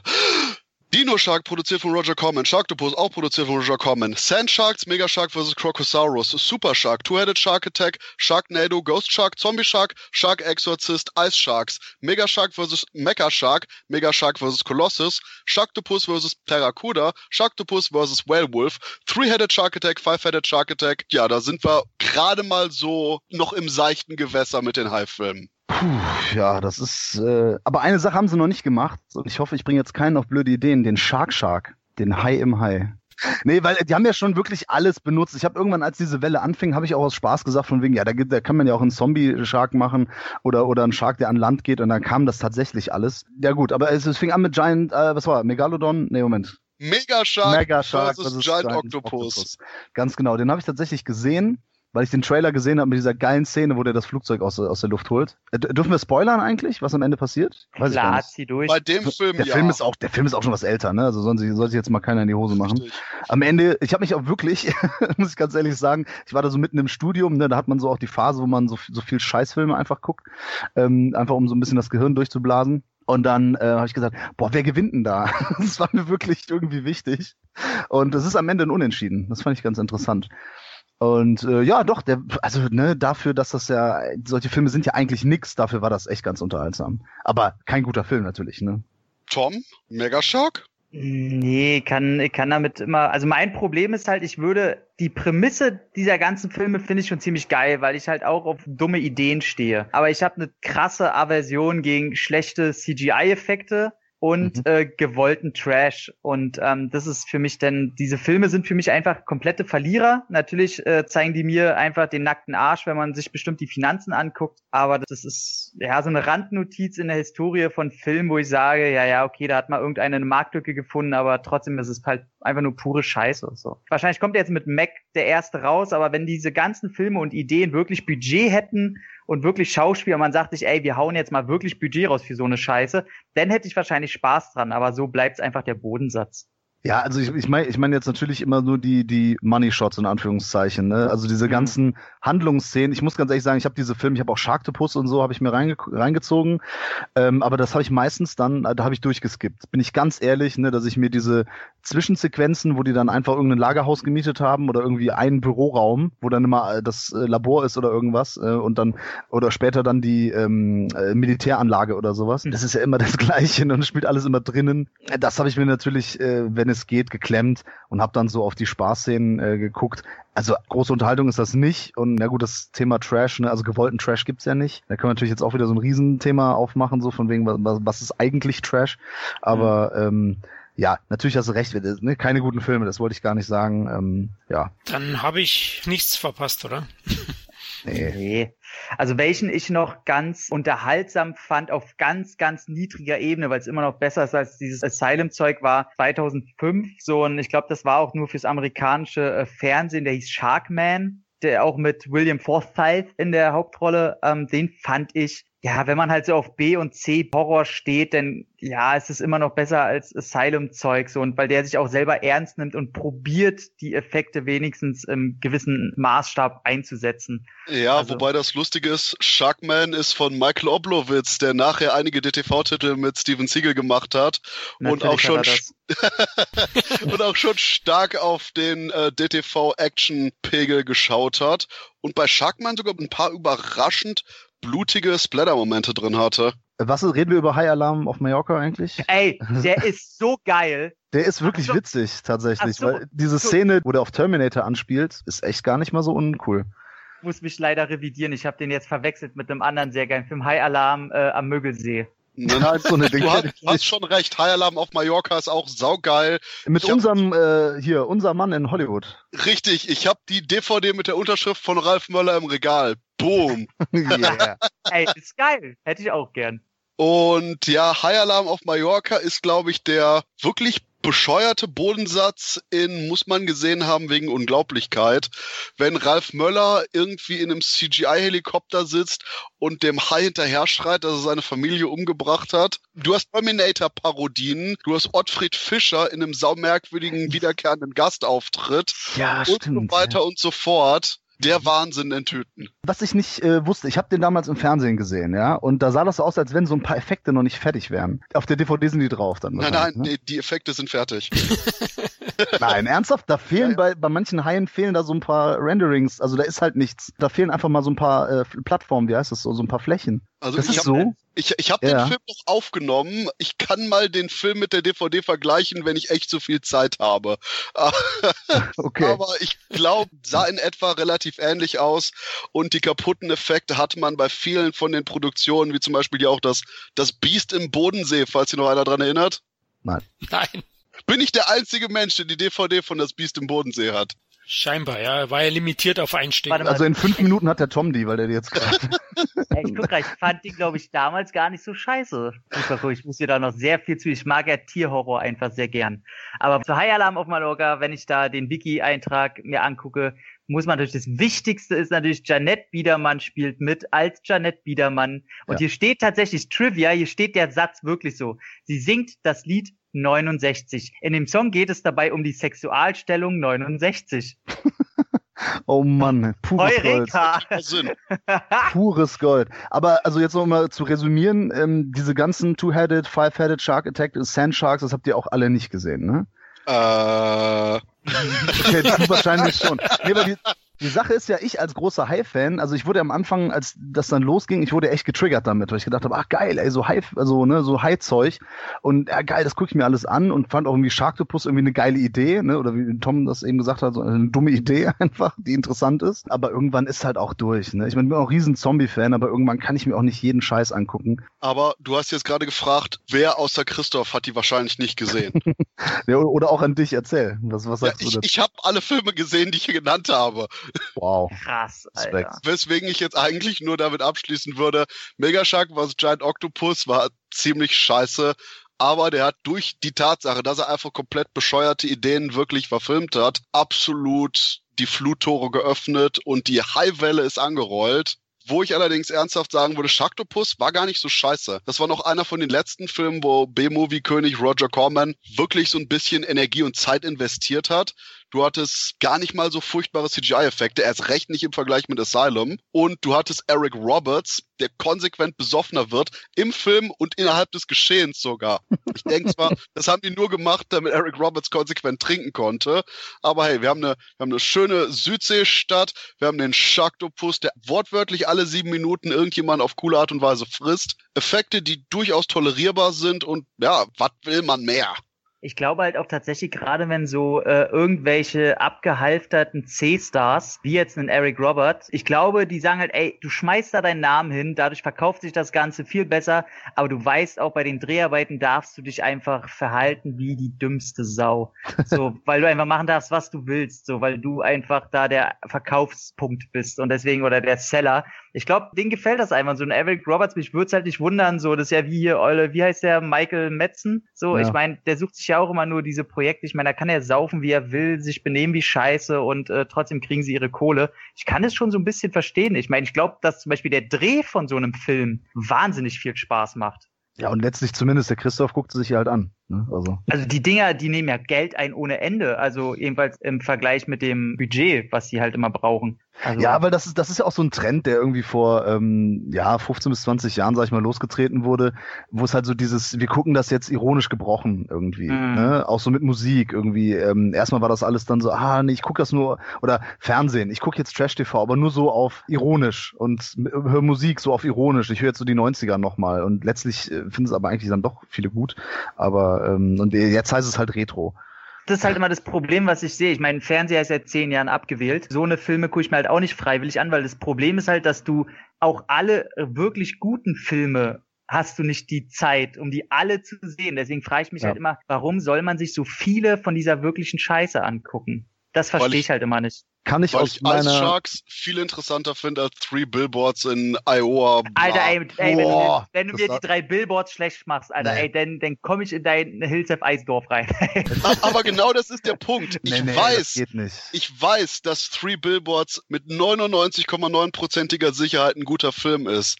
Deswegen interessiert mich viel mehr, wie ich Ice Sharks mag, weil ich davon nicht ausgehen kann, dass der mir gefällt, dass ich nicht direkt weiß, oh, das ist wahrscheinlich eine gute Inszenierung. Nee, bei Ice Shark kann ich mich überraschen lassen. Three Billboards ist doch einfach, du erwartest, dass er gut ist, weil der Regisseur schon davor zwei geile Filme gemacht hat. Und weil das einfach Qualitätsdrehbücher sind, geile Schauspieler noch dabei und einfach ungewöhnliche Geschichten und ungewöhnliche Figuren mit außergewöhnlichen Entwicklungen äh, sind. Das aber ich finde ich jetzt auch schwierig zu vergleichen mit sowas wie Ice Sharks. Also also ich verstehe dich da absolut so, weil äh, wie gesagt, ich gucke mir auch sehr viel, äh, ich sag mal ich gucke mir mal so drei, vier gute an, dann sage ich mir, okay, jetzt brauche ich aber mal wieder so eine, so eine C-Granate. Aber du guckst ja schon eher vermehrt dieses Klientel an, oder? Ich würde sagen, das hält sich 60 Prozent das, 40 Prozent das andere. Das ist nicht so ein krasser Unterschied, wie sich das manchmal bei den Podcasts anhört. Hm, okay. Aber ich sag eiskalt, Abgesehen von Sharktopus würde ich noch sagen, Super Shark war ganz lustig und Ice Sharks, sage ich ganz im Ernst, war unterhaltsam. Du hattest quasi eine Art Tremors im Schnee und das war's, aber sogar durchaus kompetent gemacht, gerade im Vergleich zu so Gurken wie Two-Headed Shark Attack oder Ghost Shark oder Zombie Shark oder Shark Exorcist wo ich auch wirklich so an den, Der Titel ist so geil. an den Rand meiner persönlichen Leidensfähigkeit teilweise gekommen bin. Ansonsten, um da natürlich nicht zu vergessen, ganz kurz, Sharknado 1 bis 5. Ja, geguckt, äh, 1 bis 3 habe ich geguckt. Nee, einfach so nee. Es ist, äh, ich, mein Problem ist, ich finde es nicht mal unterhaltsam, egal auf welcher Ebene. Okay, ich habe ähm, Sharknado 1 bis 4 gesehen. Den vierten habe ich aber auch, gebe ich ganz ehrlich zu, so ein bisschen nebenbei laufen lassen. Hab da so ein bisschen Second Screen gemacht. Sharknado 1 fand ich gar nicht cool, finde ich super belanglos und auch langweilig das wurde ja auch so als Trash angepriesen. Das geht halt nicht. Du kannst, also Trash preist sich nicht selbst an. Trash ist nicht selbstreferenziell. Und ähm, deswegen fand ich den auch äh, ja einfach wirklich drüsch, wie man in Köln sät hier bei uns. Also so langweilig, trocken. Und ab dem zweiten wurde das immer abgefahrener. Ne? Das war immer dann so höher, schneller, weiter und dann noch mit äh, mehr Kettensägen und so weiter und äh, noch kurz in, im Weltraum. Das war halt so bescheuert und so verrückt, dass ich das wirklich äh, ganz witzig fand. Also ich fand den so zweiten besser als den ersten und den dritten dann noch besser als den zweiten. Vierter weiß ich jetzt gar nicht mehr. Und dann ging es ja nur noch so um diese ähm, Cameo-Auftritte und ähm, ja, das CGI wurde so ein Ticken besser, hatte ich das Gefühl, aber auch nicht wirklich sehr, sehr viel. Ja, kann man sich mal angucken, aber es ist halt der schwierige Begriff Kultfilm. Ich glaube, da wird also so ein Kult äh, irgendwie hinge angedichtet, sag ich mal. Okay, Florian? Ich hatte es ja zu Beginn gesagt, ich habe nur Teil 1 gesehen, der hat mich jetzt nicht so begeistert, es war okay und habe dann auch nicht weitergeschaut, weil ich dieser Art Film auch nicht so viel abgewinnen kann. Also da geht's mir ein bisschen ähnlich wie in Tom auch mit der Zeit und da muss ich halt selektierter schauen und ähm, ja, wenn ich da einen gesehen habe und der mich nicht groß abholt, dann denke ich mir auch gut, klar ist höher, schneller, weiter Prinzip, aber ist jetzt auch nichts, was mir wirklich was gibt. Da gibt's noch ein paar andere Filme, die wir vielleicht noch erwähnen, wo Haie vorkommen, die deutlich besser sind. Da wollte ich jetzt jetzt nur zum Abschluss sagen, Sharknado sehe ich interessanterweise ziemlich genau wie Manu. Der erste war ganz nett, aber gerade wo das Ganze eben zu so einer Art ja Crank 2 des High-Films wird mit der Serie, ist es immer unterhaltsamer. Teil 4 war, fand ich war so ein kleiner Einbruch, aber Teil 5 war wieder Full Force Craziness und ich bin gespannt, was sie mit Teil 6 machen, wo ja anscheinend auch Dolph Lundgren jetzt dabei ist. Und ja, wir hatten jetzt die Crazy Creature Features und parallel dazu gab es auch noch die, ja, ich sag jetzt mal einfach langweiligen High-Filme. Open Water, Open Water 2, The Reef und The Shallows. Jetzt beiß ich dich gleich, ja. Ja. Erstmal eine, eine Frage vorweg. Sind, äh, zählen Open Water 1 und 2 wirklich als High-Filme? Ich weiß es nicht. Er ist Hoch, Hochsee-Überlebenstrip, oder? Also Open Water, im ersten kommen ja zumindest Haie vor. Genau, also ich würde jetzt auch sagen, also die, die Gefahr geht er halt erst später von denen aus, aber marketingmäßig und ich sag mal, der interessanteste Teil an diesem Film sind dann halt schon die Haie. Oh ja, okay. und wir haben auch hier 47 Meters down. Fangen wir mit Open Water mal an, weil der kam ja, glaube ich, zeitlich so, da ist er noch am frühesten verortet, äh, mit dem ersten Teil mit 2.3 ich muss tatsächlich sagen, ich habe nur die ersten beiden gesehen, wo ja die Teile sowieso untereinander eigentlich einzelne Produktionen waren, die nichts miteinander zu tun hatten und wo der Name dann nur raufgetackert wurde. Aber egal ob es so ist, ich fand Open Water 1 vor allen Dingen sehr gut und der zweite natürlich strunzensdumm, was da passiert, aber mich würde es halt nicht wundern, dass sowas mal passieren kann. Klar, also beim zweiten hast du nervigere Charaktere, aber an Teil 1 würde ich eigentlich nichts ranlassen, den fand ich echt gut. Würde ich auch sagen. Also ich fand den, den ersten Open Water auch damals wirklich sehr, sehr spannend, auch ein echt krasser Überlebenstrip, weil man kann das irgendwie schon auch nachvollziehen, ne, was da passiert. Und diese Ängste hat man dann auch. Ich finde auch die Kamera, die ja so ein bisschen so in Amateur-Richtungsstil geht, Wackelkamera und nah bei den Hauptdarstellern, da denkt man, man ist mittendrin und das fand ich ein gutes Erlebnis. Also hat mir auch gut gefallen, Teil 2. Du hast ja, glaube ich, gesagt, das ist ja nur so rangetackert gewesen, das ist für mich überflüssig. Ist eigentlich ein Remake vom ersten Open Water eigentlich. Ich habe den tatsächlich richtig ausgemacht, den zweiten. Ja, okay, ja, ich fand den jetzt auch nicht so gut, hatte aber deutlich mehr Budget. Ich habe mal nachgeschaut, der erste hat 120.000 Dollar gehabt und dieser zweite, Adrift, hat 1,2 Millionen gehabt. Also hm. man sieht's nicht, finde ich. Na, weißt, weil ich glaube, weswegen ich den so interessant war, ist, dass ja der Open Water 1 so weit auf wahren Ereignissen beruht, dass man halt sagt, dass da wirklich welche so eine High-Touristen rausgefahren sind und dann hat man da einfach zwei vergessen. Also ja. die hat man später halt auch nicht mehr gefunden. Deswegen ist natürlich die ganze Story, ob da Haie gekommen sind oder so, in Anführungszeichen erfunden. Allerdings, dass das so halt vielleicht abgelaufen ist, äh, das macht mir da schon, weil ich genauso bin wie du, Florian. Ich kann äh, auf offenem Salzgewässer äh, nicht ins Wasser springen durch Ereignisse in der Kindheit. Und deswegen äh, die Angst, da einfach ein Gewässer zu sein und auch noch dann verletzt zu sein. Und äh, die ganze Situation, die hat mir schon sehr, sehr äh, Angst bereitet. Und ich mochte den einfach. Ja, der erste ist auch äh, cool. Ja. Spannend. Kann ich auch nichts dem hinzufügen. Aber die werden wahrscheinlich, hier diese wahre Geschichte, auf der das beruht, die können genauso gut ertrunken sein oder irgendwie an Unterkühlung, ne? Das ist, äh, also Na klar. es ist wahrscheinlich sogar noch wahrscheinlicher, wenn man ja. so sagen kann. Richtig, ja. Ja, mit The Reef hatten wir 2010 quasi den gleichen Film mit mehr Haien, meine ich. Ja, der hat in Australien gespielt und ich sag, hab den bis heute nicht gesehen. Also vielleicht die anderen beiden. Nee, ich hab den auch nicht gesehen. Nee, kann ich nichts zu sagen. Gut, ähm, dann könnten wir gleich. Ey, ist sogar, ich liebe das manchmal, wie du dein Gut einsetzt. Sehr gut, dann können wir gleich mit Black Livelys Hintern bei The Shallows weitermachen. Nein, nein, nein, nein, nein, nein, nein. Nicht reduzieren nur auf das, ja. Ja, das die stimmt. hat ja auch Brüste, ne? Also Moment.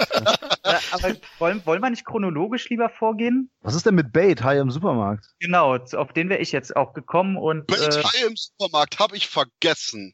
Ja, aber dafür sind wir ja da, haben dich ja gerade dran erinnert. Wunderbar, ja. ähm, der war überraschend gut. Ich fand nur das Ja. Ende ein bisschen arm und ganz im Ernst, wir haben circa 2000 Leute in dem Supermarkt gefüllt. Der hat einen überraschend kleinen Bodycount dafür. Ja, gehe ich mit. Ich fand auch äh, tatsächlich leider alle Charaktere sehr nervig. Also ich hätte die am liebsten Mhm. alle ins Wasser geschubst. Und also da ist halt nicht ein positiver Charakter, wo du sagst, okay, mit dem fieberst du mit oder da wäre es jetzt traurig, wenn der halt weggeschnappt wird. Äh, aber der war handwerklich halt sehr schön gemacht, fand ich. Das ist ein australischer Film, ne? Ja, der Film ist von Kimball Randall, dem Regisseur einem meiner persönlichen Lieblings-Underground-Slasher namens Cut. Ach, den habe ich ja auch mal Was? gesehen. Ja, ja, Yes. doch, den kenne ich doch, ja, ja. Der mit, mit diesem Cover, mit dieser äh, Heckenschere. Ja, Ja, genau, ich erinnere mich. Aber okay, zurück zu Bait, äh, Haie im Supermarkt. Die meisten Australier, die ich kenne, sind super sympathische und coole Typen. Äh, in dem Film waren die meisten es halt nicht, äh, wie ihr das schon richtig gesagt habt. Allerdings dieser Supermarkt, ne, das Geile war, also die Haie war natürlich CGI, oder zum größten Teil zumindest. Das sah manchmal ganz cool aus, manchmal überhaupt nicht cool. Also da weiß ich auch nicht, wie die das gemacht haben. Wahrscheinlich mal ein bisschen mehr Budget gehabt, ne? einen Tag mal mehr bezahlt im Grafiker, dann wieder weniger, keine Ahnung. Hatte der mal mehr Bock, mal weniger Bock aber dieses Setting in dem Supermarkt, das ist halt alles echt, ne? Es ist echt ein Set einfach. Und das haben sie geil gemacht, so mit diesem, dass sie auf den Regalen da sind und dann versuchen da rumzuklettern. Die Sachen, die die sich ausdenken, das sind, sind coole Ideen, äh, wo, wo sich der eine da diesen Anzug baut aus den ähm, Supermarktwagen äh, und, und auf so Tauchgang geht. Da sind ein paar coole Ideen dabei und das ist unterhaltsam. Ne? Die letzte Szene, gut, ganz schlimmes CGI, ganz, ganz furchtbares Ding, äh, aber ja, gut, ansonsten doch unterhaltsam, ja, cooles Ding. Was ich halt mochte, ist, dass das eigentlich so eine Prämisse ist, wo du denken würdest, okay, das klingt einfach schon so dämlich, aber der Film es halt wieder nicht dämlich erscheinen lässt. Also Ja, er, genau, nimmt, ja. er nimmt das Ganze halt ernst und was ich dann auch, gerade die Szene, die du angesprochen hast, ist, glaube ich, auch die einzige, die mir komplett in Erinnerung blieb, dadurch, dass er im Grunde sich diesen coolen Anzug baut, ein cooler Held ist und das eine richtig geile Szene ist, aber er es trotzdem nicht schafft. Da, Genau. Das fand ich richtig, richtig cool. Sowas mag ich immer in Filmen, dass die dann nicht unbedingt, ja, jetzt hat der Held seine coole Aktion gemacht und hat es natürlich geschafft. Nee, äh, war eine gute Idee, aber hat halt nicht funktioniert so. Ja, klappt Äh, halt nicht alles im echten Leben, ja. Genau, das mochte ich sehr. Für die Leute, die Zuhörer, die den Film nicht kennen, ne, also weil wir sagen, ey, ja, gute Prämisse und so, kann man vielleicht mal kurz erklären. So eine Tsunami-Welle spült sich dann halt so, ein- so ein bisschen in die Stadt rein und dadurch steht dann halt ein Supermarkt unter Wasser und da sind halt auch Haie mit reingespült. So, um das nur mal zu erklären. Und Genau. äh, kurze Sache bezüglich, es funktioniert nicht alles. Bei Bait ähm, erinnere ich mich vor allen Dingen daran, dass der Film immer wieder in die deutschen Kinos kommen sollte. Ich glaube, ich habe drei verschiedene Termine für potenzielle Kinovorführungen bekommen. Ich habe sogar schon eine Einladung zu einer Pressevorstellung bekommen. Ich bin mir gar nicht sicher, ob die ablief oder nicht, weil ich da leider nicht konnte. Und dann erschien der aber doch nur auf DVD und Blu-ray 2013, was schade Genau. war, denn gerade der Film wäre durchaus sicherlich auch was gewesen, wo man Spaß hätte auf der großen Leinwand. Echt? Meinst du, dass das auf der Leinwand standgehalten hätte? Würde ich jetzt mal vorsichtig widersprechen. Ja, gerade weil der damals auch noch in dem 3D-Trend mit war, bevor das Ganze übersättigt war, denke ich auf jeden Fall, dass man da noch so ein, ja, so ein paar Ferengi-Dollar hätte einspielen können. Ich glaube, der hätte sich schon schwer getan. Bei Open Water hat der nicht einmal 70.000 Zuschauer gehabt. Also Ja, der war auch langweilig. ja, ich finde, das, das High-Genre hat es generell schwer, aber da kommen wir später noch dazu. Mittlerweile, dann denke ich, wird's Mac auch nicht so leicht haben.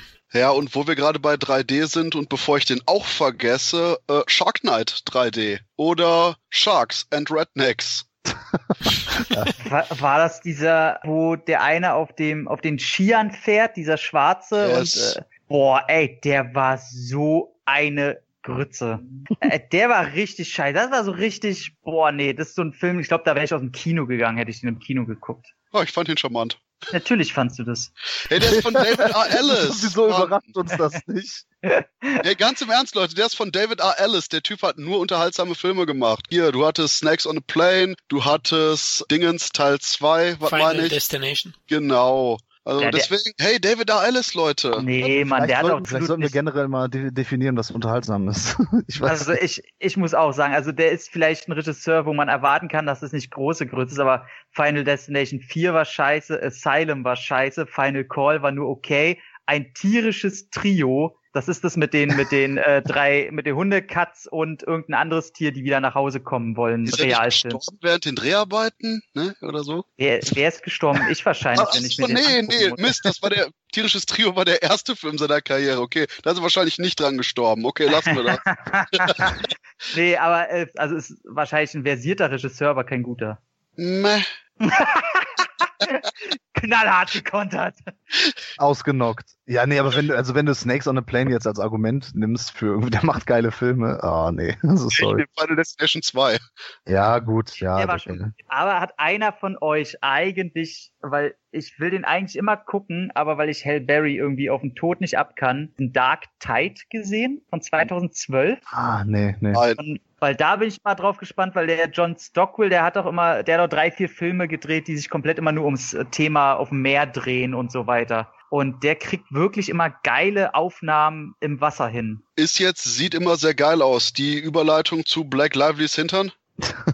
Ja, The Shallows kann man, kann man was Deswegen- zu sagen. Ich glaube, ich bin immer der Einzige, der bei normalen Filmen nicht auf Titten und Arsch guckt, wie es aussieht. Ja, aber bei dem Film ist es auch schwierig, das nicht zu tun, weil die Kamera einfach so voyeuristisch ist. Was Also voyeuristischer, als, als sie sein müsste. Was mich sehr genervt hat tatsächlich. Ja, es ist halt zu viel. Es ist halt immer irgendwie, ja, guck mal, der geile Körper von der und so. Ja, ist ja okay, aber das war zu offensichtlich. Das hat wirklich diese Figur sehr stark darauf, nicht reduziert, aber so wirklich, wirklich diesen Fokus darauf gelegt, was völlig unnötig war. Das hat echt genervt. Ganz ehrlich, es ist schon ein doofer Film, wenn man ganz ehrlich ist, aber der Hai sieht so geil aus. Mm. Und es gibt diese eine bekannte Szene, die auch bei YouTube überall war und im Internet, ähm, wo der so aus dem Wasser springt, also von weitem und die äh, zwei Typen da irgendwie wegschnappt. Yo. Ähm, mega geiles Ding. Ich finde der Hai, also wirklich für aus der Dose, für aus dem Computer, sieht der fantastisch aus. Wie er sich verhält, ist mal wieder eine andere Frage. Ne? Haie in Filmen verhalten sich meistens nicht äh, natürlich, wie das Haie tun. Er ist aber jetzt auch so ein bisschen so Jaws the Revenge mäßig unterwegs, ne? So von wegen hat's nur noch auf die abgesehen, was ich ein bisschen albern finde, ne? Sobald dann irgendwie so ein Fuß im Wasser ist, ist er direkt so, oh Moment, da muss ich hin, ne? Was natürlich völliger Quatsch ist, nur um seinen kaputten Wal da zu verteidigen. Ja, wo ich auch mal Bedenken anmelde. Der Film hat so viele Sachen, also wo- wollte da noch so Story-Elemente da reinbringen, ne? Mit, äh, mit ihrer Mutter, die verstorben ist, wenn ich mich recht entsinne. Und ähm, sie ist ja dann auch, was ist sie, Krankenschwester? Veterinärin ist sie. Äh, genau, dann äh, pflegt sie da diese, diese ähm, Möwe und, Bester und all so ein überhaupt. Quatsch. Steven Seagal. Der beste Ja. Möwenname überhaupt. Oh Gott, muss ich den Film jetzt doch Ja. gucken? Ja, nee, das ist natürlich auch eine coole Szene, aber der Rest ist halt so blöde, auch wo die dann dahin und dann am Anfang machen die so ein, so ein Fass auf mit dem, wie heißt denn dieser Strand hier? Ja, und dann sagt das keiner und dann wird da so ein Mysterium draus gemacht und du denkst so am Ende, ja, okay, jetzt kommt da irgend so eine krasse Erkenntnis und so ein krasser Reveal und es ist einfach egal am Ende. Also es spielt gar keine Rolle und dann weiß ich auch nicht, warum das ins Drehbuch reingeschrieben wurde. Letztlich, der Film ist nicht super scheiße, der macht einige Sachen richtig. Am Ende verkommt er total zu so einem Action-Film, der nur noch unglaubwürdig ist, aber immerhin noch so ein paar Schauwerte hat. Ja, also ich bin froh, dass ich äh, anders als du mich nicht mit Haien auskenne und auch generell mit diesen ganzen Gegebenheiten, ähm, würden die sich so ernähren, könnte man das schaffen, wäre das so, wäre das so, da bin ich sehr froh bei dem Film drüber, also, weil selbst Mhm. wenn ich, ich kenne mich da nicht aus und weiß,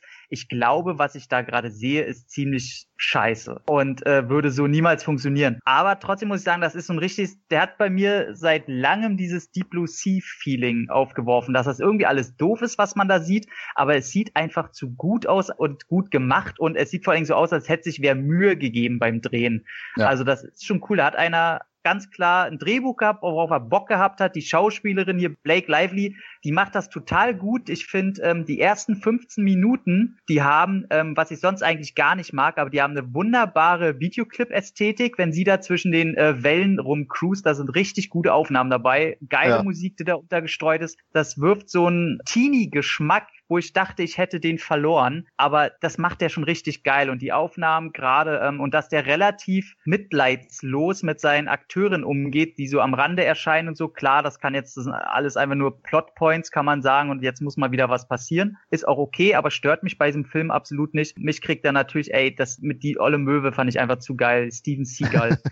ähm, und äh, tatsächlich habe ich mich wirklich die letzten 20 Minuten gefragt, weil ich keinen Ausweg gesehen habe, wie will sie dieses Vieh fertig machen? Das ist sehr geil, weil sie äh, also viele Ideen hat und ähm, ich glaube aber eher die ersten zwei, drei Ideen, also da kommt sie ziemlich weit, aber die funktionieren dann am Schluss nicht. Und das finde ich halt das Smarte von dem macht. Film, dass der die Ideen, die sie hat, die denn aber nicht funktionieren. Das sind diese typischen Ideen, womit in allen anderen Filmen die Haie besiegt werden. Und die funktionieren da nicht. Und ab dem Moment fragst du dich halt, ey, was, was will denn die jetzt noch machen? Und, genau, äh, denn, das ist ein großer Pluspunkt. In dem Zusammenhang gefällt mir oder- aber halt nicht ganz, wie, wie der Hai sich da verhält. Das ist mir dann zu sehr auf, ähm, ich bin der Killer in einem, in einem Slasher-Film. Aber absolut. gut, das ist eine kleine Kritik, okay. ob das passiert, wie es passiert, da wollen wir jetzt gar nicht spoilern, wie weit der Film da geht. Auf jeden Fall, wie das Ende halt rangerückt wird, muss ich schon sagen, ist zwar auch so ganz schön, okay, alles klar, aber äh, fand ich geil, weil es wieder gut aussieht und ich habe den auch im Kino gesehen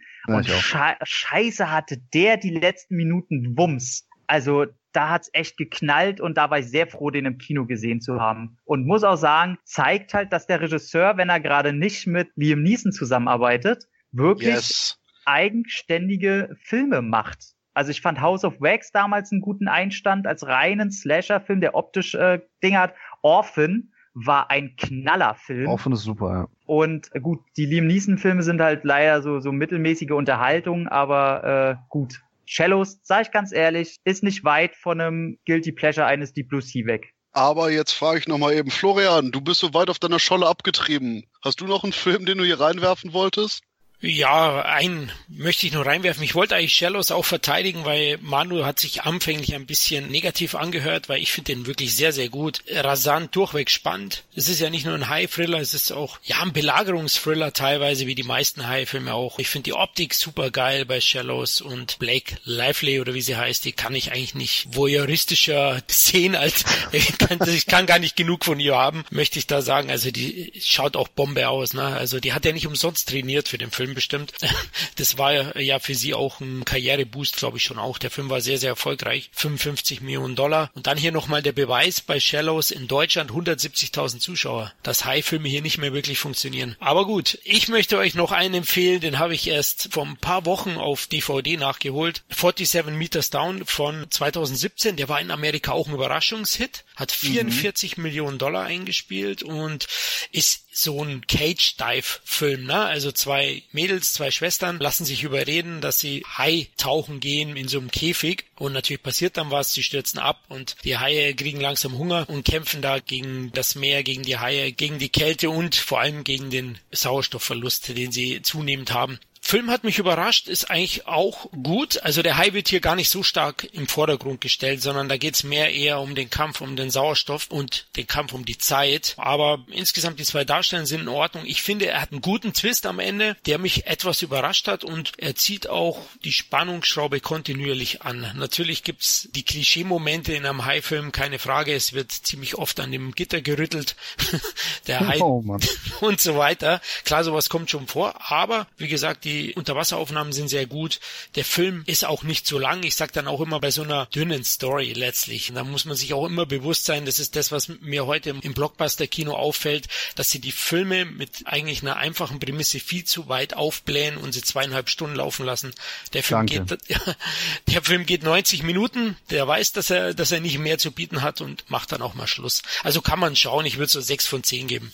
Meine Ja. Frage ist da jetzt, äh, weil da kommt ja jetzt, glaube nächstes Jahr oder dieses Jahr Ende noch äh, der zweite Teil raus. Aber meine Frage ist jetzt, wie viel sieht man von Matthew Modine? Weil ich habe gesehen, der spielt da mit. Ich liebe den Typen Private Joker. Er ist der Kapitän von dem, von dem Schiff, also man sieht ihn nicht sehr häufig, aber man hört ihn, also im Original natürlich, er spricht mit denen dann per Funk immer. Okay. Also man sieht ihn ein paar Mal, also es ist jetzt kein Cameo, sondern schon ein bisschen mehr. Ja, cool. Als kleine Info nebenbei, der 47 Meters Down und der, ähm, der Shallows, die sind ja relativ zeitgleich Ja. rausgekommen. 47 Meters Down ist hier Direct to DVD gewesen oder Direct to Video, was auch immer, meine ich. Und die hießen beide am Anfang, die sollten bei, also beide unabhängig voneinander In the Deep heißen. Richtig, genau. Ja. Ja, und dann haben sie be aber beide den Namen dann geändert. Wollte ich nur mal so als Fakt äh, in die Runde werfen. ja, und beide halt erfolgreich und wie du gerade gesagt hast, 47 Meters Down ist nur nicht einmal hier ins Kino gekommen. Ne? Also High-Filme in Deutschland, schwierig. Krass. Ja, vielleicht, weil ich sehe gerade, Mandy Moore ist ja auch da eine der Damen, die da unten in dem äh, Käfig sitzt. Ich glaube, die hat einfach in Amerika noch ein bisschen mehr Zugkraft. Also die ist da noch ein bisschen Name. Ich glaube, hier haben die einfach nichts gesehen, was hier ansprechen könnte irgendwen.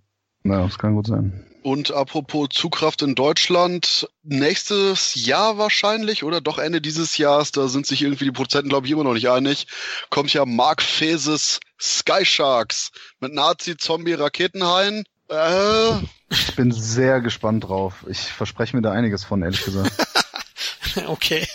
Also der sieht halt einfach, also da sind halt ein paar wahrscheinlich Cameo-Auftritte drin, die mich tatsächlich sehr, sehr interessieren. Und ähm, dadurch, dass die es auch geschafft haben, im Internet relativ präsent zu sein mit ihrem Projekt, ja, also ich werde mir den wahrscheinlich angucken, erwarte da jetzt aber auch echt gar nichts. Also so richtig nichts. Also auch nicht, dass da jetzt irgend so ein Kong Fury-artiges, okayes Ding draus wird. Ich erwarte schon, dass der scheiße wird.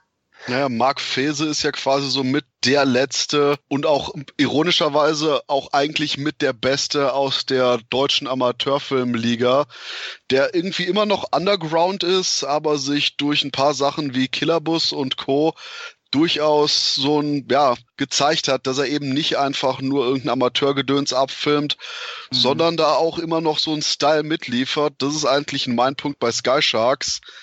Denn wenn der Fese da dran sitzt, dann kann das sicherlich durchaus gut hat er, werden. Hat, hat er denn was Gutes gemacht bisher? Äh, der hatte den ersten Mutation gemacht, der als Amateurfilm wirklich überragend war. Und dann gab's eben hier Killerbus, hieß der, meine ich. Also okay. ich möchte mal betonen, dass ich das jetzt nicht als Deadline-Mitarbeiter sage, dass ich mich sehr auf den Film freue. Ich freue mich da tatsächlich drauf. Ähm, es, sind ja ein, es sind ja, äh, ist ja durchaus einer der Chefredakteure, ist da ja auch involviert in den Film und der ist ja seit vier, fünf Jahren in der Produktion. Auf jeden Fall schon was länger. Also seit fünf mhm. Jahren mindestens. Ähm, und ich war auch mal kurz am Set, ich habe da nicht mitgespielt, ich habe da nur am Set mal, äh, die haben in, in der Turbinenhalle in Oberhausen haben die auch mal ein paar Szenen gedreht weil dann auch ein paar ähm, Stars natürlich da waren und so und ähm, da haben sie so ein paar Flugzeugszenen gedreht. Ich finde das, was man bisher sehen kann von dem Film, ehrlich gesagt, schon ziemlich geil. So den, den Style, den mag ich und es wird halt handgemachte Splatter-Effekte geben, hauptsächlich und da spritzt halt das Blut rum.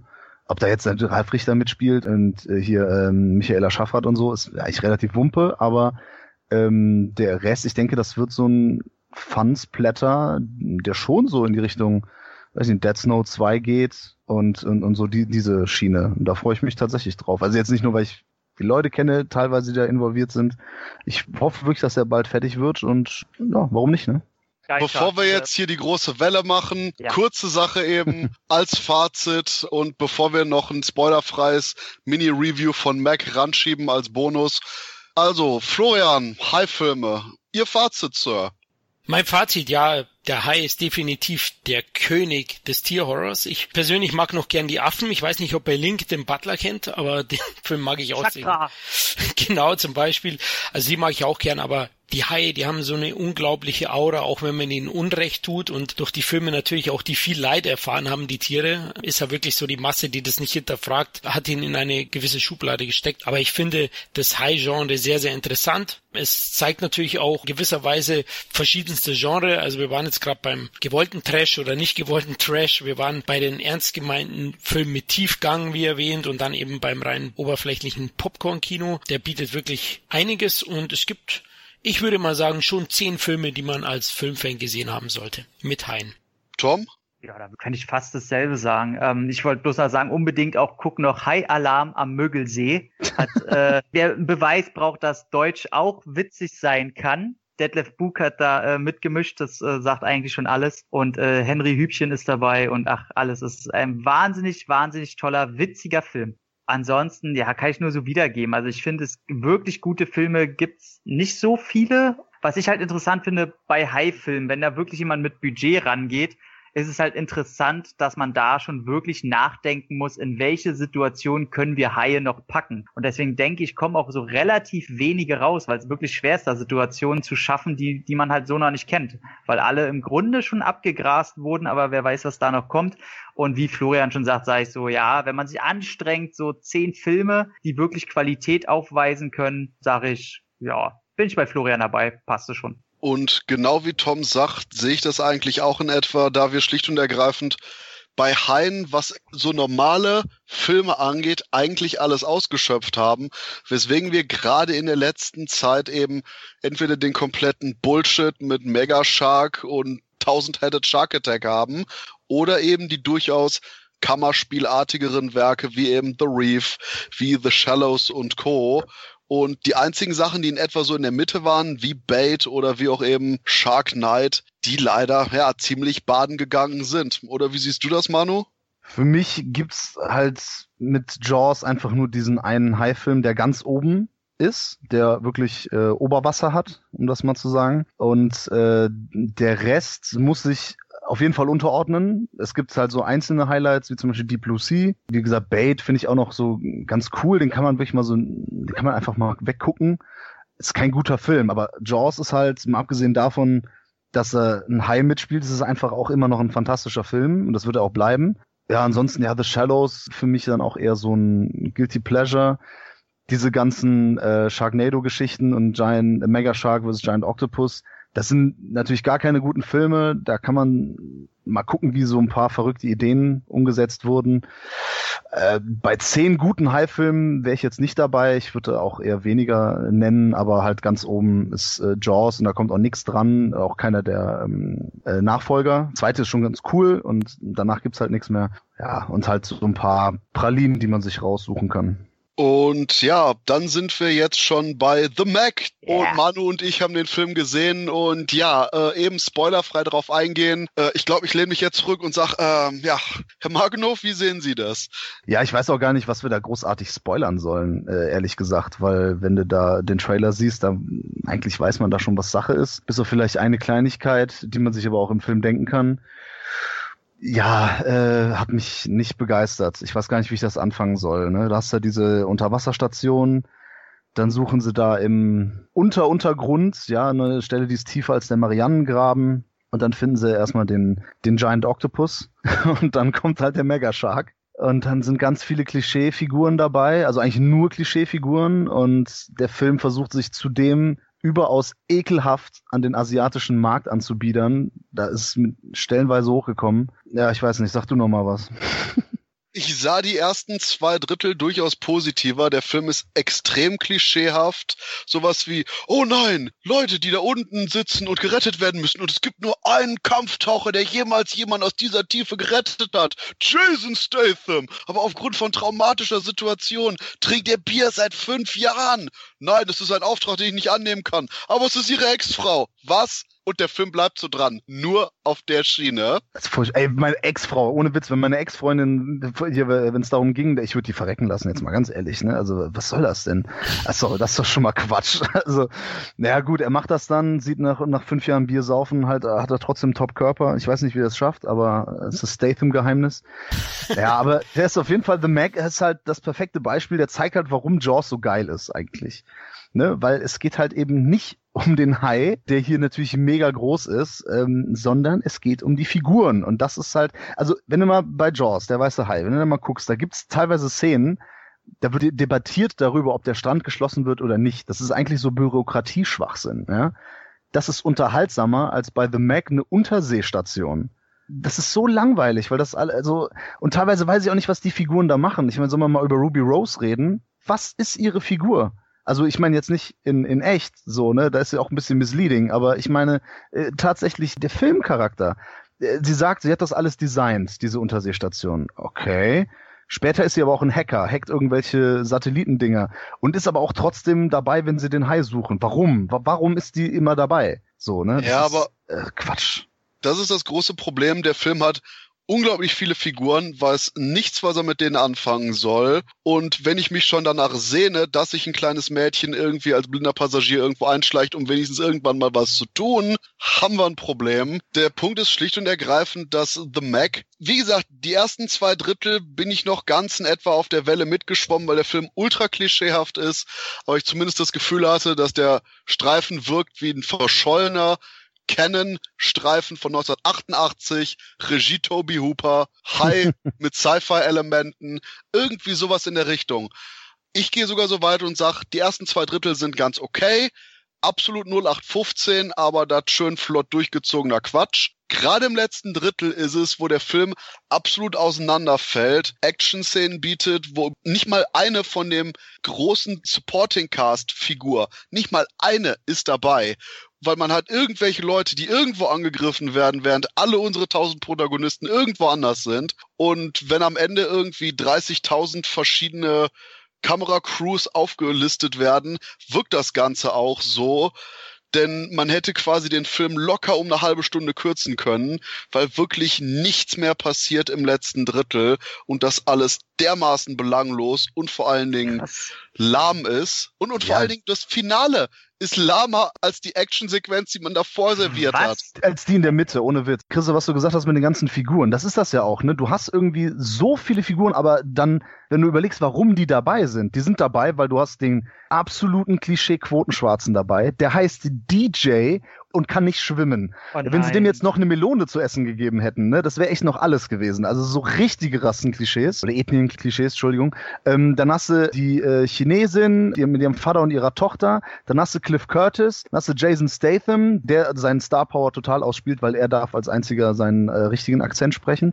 Ruby Rose darf das nicht. die darf nicht neuseeländisch äh, Akzent haben, sondern oh, ähm, muss Am Ami sprechen, was sie okay macht. Ne? Aber die ist halt trotzdem so cool ich die finde und ich mag sie, aber die ist keine Schauspielerin. Die kann nicht mal eine Stumme spielen, wie wir bei John Wick 2 gesehen haben. Und ähm, hier weiß ich halt teilweise, ist das so. Und hier weiß ich teilweise nicht, was sie, was sie überhaupt da macht, was ihre Figur da macht. Und der gute Statham, ja, ist halt so ein Action-Typ, so, ne? Tiefe wollen wir da nicht sehen. Das Problem ist, sie versuchen teilweise Tiefe reinzubringen. Ach, dann haben wir noch Rain Wilson. Den fand ich super in The Office. Krass, jetzt, jetzt muss ich wahrscheinlich mal ein paar Fragen stellen oder irgendwie mal diskutieren, weil also ich habe ja das Buch gelesen, die Vorlage. Ah, okay, und, ich und, nicht. Und, und habe mich echt ewig drauf gefreut. Das Ding sollte ja sowieso schon seit mittlerweile Jahrzehnten verfilmt werden, weil die Buchreihe, das sind ja irgendwie schon sechs Teile oder so und äh, das wird ja immer weiter gesponnen und fand tatsächlich jetzt, wo ich höre, dass beim Finale nichts passiert, wow, weil ey, das Finale im Buch ist halt so, wo ich gedacht habe, Alter, das trauen die sich niemals. Da geht's haben ja sie, nur haben sie sich auch nicht. Haben sie sich auch nicht. Also ich weiß ja, ich weiß, was im Buch am Ende passiert. Okay. Äh, das, das, haben mir zwei Leute unabhängig voneinander erzählt. Und das ist das, komplett, das kommt, komplett anders im Film. Das kommt nicht vor. Nee. Alter, dann hasse ich den Film jetzt schon. Weil, ey, ich halt, hasse John Turteltaub. Das ist einfach der schlechteste Regisseur, den man für dieses Projekt ranziehen könnte. Der, dieser Typ kann einfach nichts. Ey, wenn ich aber, denn schon aber das höre, kann er richtig. Ja, aber wirklich. Und man, das ärgert mich ja, weil gerade am Ende, auch wenn du sagst, dass die Hauptpersonen nicht so involviert sind in das Ganze und da einfach irgendwelche No-Names halt auf dem Tablett serviert werden, äh, das war halt im Buch gerade das Geile, dass da halt was passiert und am Rande alle Personen damit irgendwie auch zusammenhängen und was tun müssen. Oh, schade. Ruby Rose, gebe ich dir recht, ist einer meiner Traumfrauen, muss ich zugeben, aber Schauspielern kann sie halt echt gar nicht. Also die kann charismatisch sein, aber Schauspielern kann die null. Jason Statham, er braucht man nichts zu sagen. Äh, jeder, der ansatzweise aus unserer Generation kommt oder so, muss den lieben, glaube ich, weil der das B-Movie Martial Arts ein bisschen immer noch hochhält und Star Power beweist. Ja, aber ganz im Ernst, Jason Statham dagegen ist Arnold Schwarzenegger ein Shakespeare-Darsteller. Ah, nee, es gibt zum Beispiel Mockingbird, da zeigt er schon, dass wenn er will, kann er. Aber, aber anscheinend äh, will er nicht. Ja, ja, gut, will man das bei Mac, ganz ehrlich. Mal, habe ich das richtig rausgehört? Clifton, ah nee, Curtis, Cliff Curtis spielt Cliff mit, ne? Curtis. Ne? Nee, nee, bescheuerterweise heißt seine Figur Mac. Und genau. das ist super nervig, wenn du halt zwischen dem Mac und Mac das ist äh, irgendwie, das also okay. Kleinigkeit, aber hat mich auch ein bisschen genervt zwischendurch. Da kann man gerade auch Deep Blue Sea zum Beispiel mal wieder ranziehen. Hat auch Florian vorhin äh, auch so schön gesagt, dass halt diese Unterwasser, dieses Labor, ne, dass das so ein geiles Setting ist und dass das cool aussieht und dass da so eine Atmosphäre halt herrscht, ne? Genau. Hier in, dieser Unter in diesem Unterwasserlabor null Atmosphäre, nichts, Was? das ist steril, das ist lahm einfach. Eine Frage hätte ich gerne noch äh, an Manu, weil ja, äh, das Thema in letzter Zeit äh, ich häufig diskutiere mit irgendwelchen Leuten, die sich auch aufregen, dass sich jetzt die großen Filme so natürlich, weil die Produzentenstudios mit drin hängen, sich so an asiatischen Markt anbiedern. Ähm, und da erlebe ich das leider ganz häufig, dass die Filme, die spielen halt einfach in Asien ja. Und natürlich sind dann asiatische Leute dabei, wo ich mir dann aber sage, ja, aber dann spielt's halt in Asien so. Also warum soll ich zum zehntausendsten Mal fucking New York sehen? Also, und dann wird es immer gleich so als Anbietern rausgedrückt. Also da frage ich mich jetzt, was meintest du genau mit Anbietern? Ich fand es hier einfach so offensichtlich. Also es spielt dann auch teilweise in Shanghai oder es ist der, äh, dann später in der Nähe davon. Es ist mir zu deutlich einfach. Es ist klar, was die damit wollen. Und mit den anderen Ethniengruppen, was ist dann auch wieder klar. Und dann hast du noch so die coole, androgyne, tätowierte äh, Lady da. Das ist so, für jeden ist was dabei. Und äh, generell, was mich auch stört an dem Film, ist, äh, also damit bin ich dann vielleicht wieder nicht so prädestiniert dazu, das äh, zu bewerten ich bin wohl nicht die Zielgruppe. Die Zielgruppe ist, glaube ich, eine jüngere. Hm. Das sieht man also am Rating. Die haben es, glaube ich, auch ein bisschen zensiert dafür. Ja. Und der Humor ist halt auch so. Ne? Ich glaube, bei Schnittberichte stand es gerade, ne? dass, dass sie das zensiert haben. Und der Humor geht halt auch in die Richtung. Ne? Also da war halt wirklich kein Gag dabei. Ne? Das ist alles so offensichtlicher Haha-Zeug und irgendwie immer, weiß ich nicht, der DJ, der sagt dann nochmal noch irgendwas, so wirft dann noch einen Satz hinterher, wo ich denke, boah, halt doch die Schnauze einfach. Oh, Aber, das hatte ich ähm, so oft in ja. letzter Zeit, ja. Also schon im Trailer, wo die das dann so sagen, äh, er wirkt irgendwie wie so ein Held, nur grimmiger, wo ich mich dann frage, okay, ist es jetzt so ein Moment, wo eine jüngere Zielgruppe wirklich lächelt? Also ich sitze dann auch mal neben und sage mir, Alter, schmeiß ihn mal vom Bord, der geht mir richtig auf den Sack. Das sind doch keine Männer hier. Ja, also das kann ich lächeln.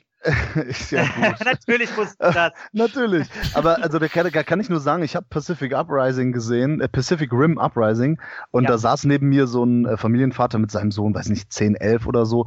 Der, ja. Klar hat der gelacht und der hat auch danach gesagt, er fand das einen super tollen Film. Kann ich auch irgendwo nachvollziehen. Ich finde nur, man sollte, guck mal, die Filme, mit denen wir aufgewachsen sind, oder ich zum Beispiel, das war so äh, Zurück in die Zukunft, äh, hier Indiana Jones, Ghostbusters und jetzt von mir aus auch Der Weiße Hai. Und das sind Filme, die sind heute noch geil. Und zwar, die gucke ich nicht durch die Retro-Brille, also nicht nur.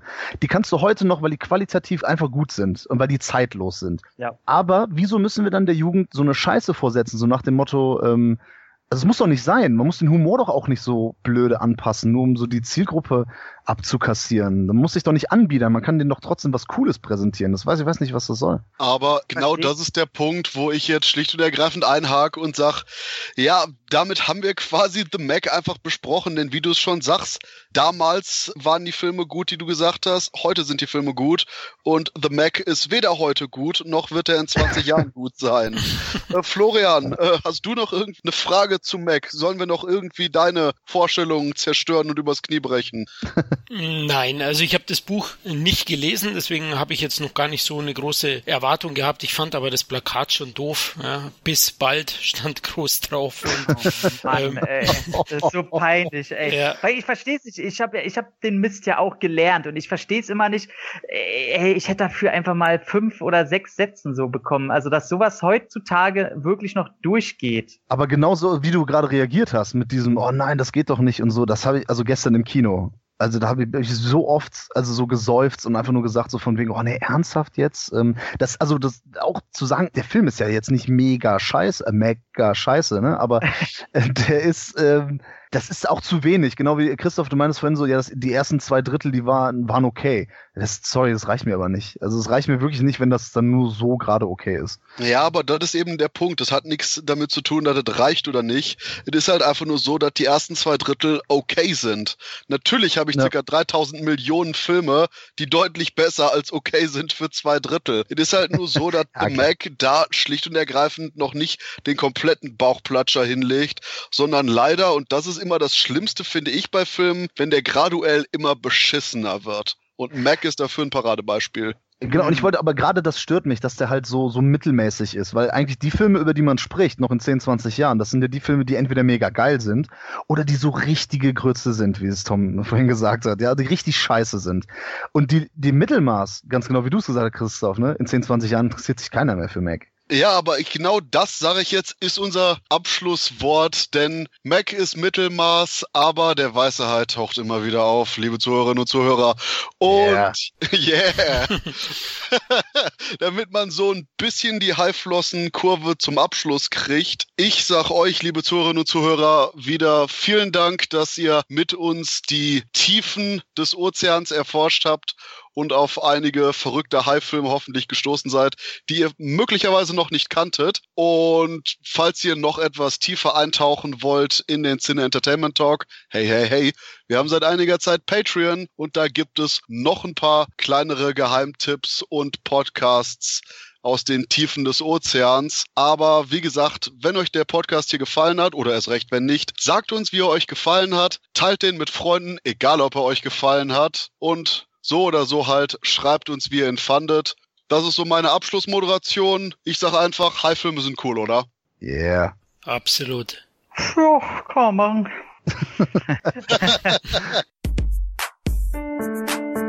Sin Entertainment Talk, der Podcast des Entertainment Blogs. Der Fan Talk über Filme und Serien.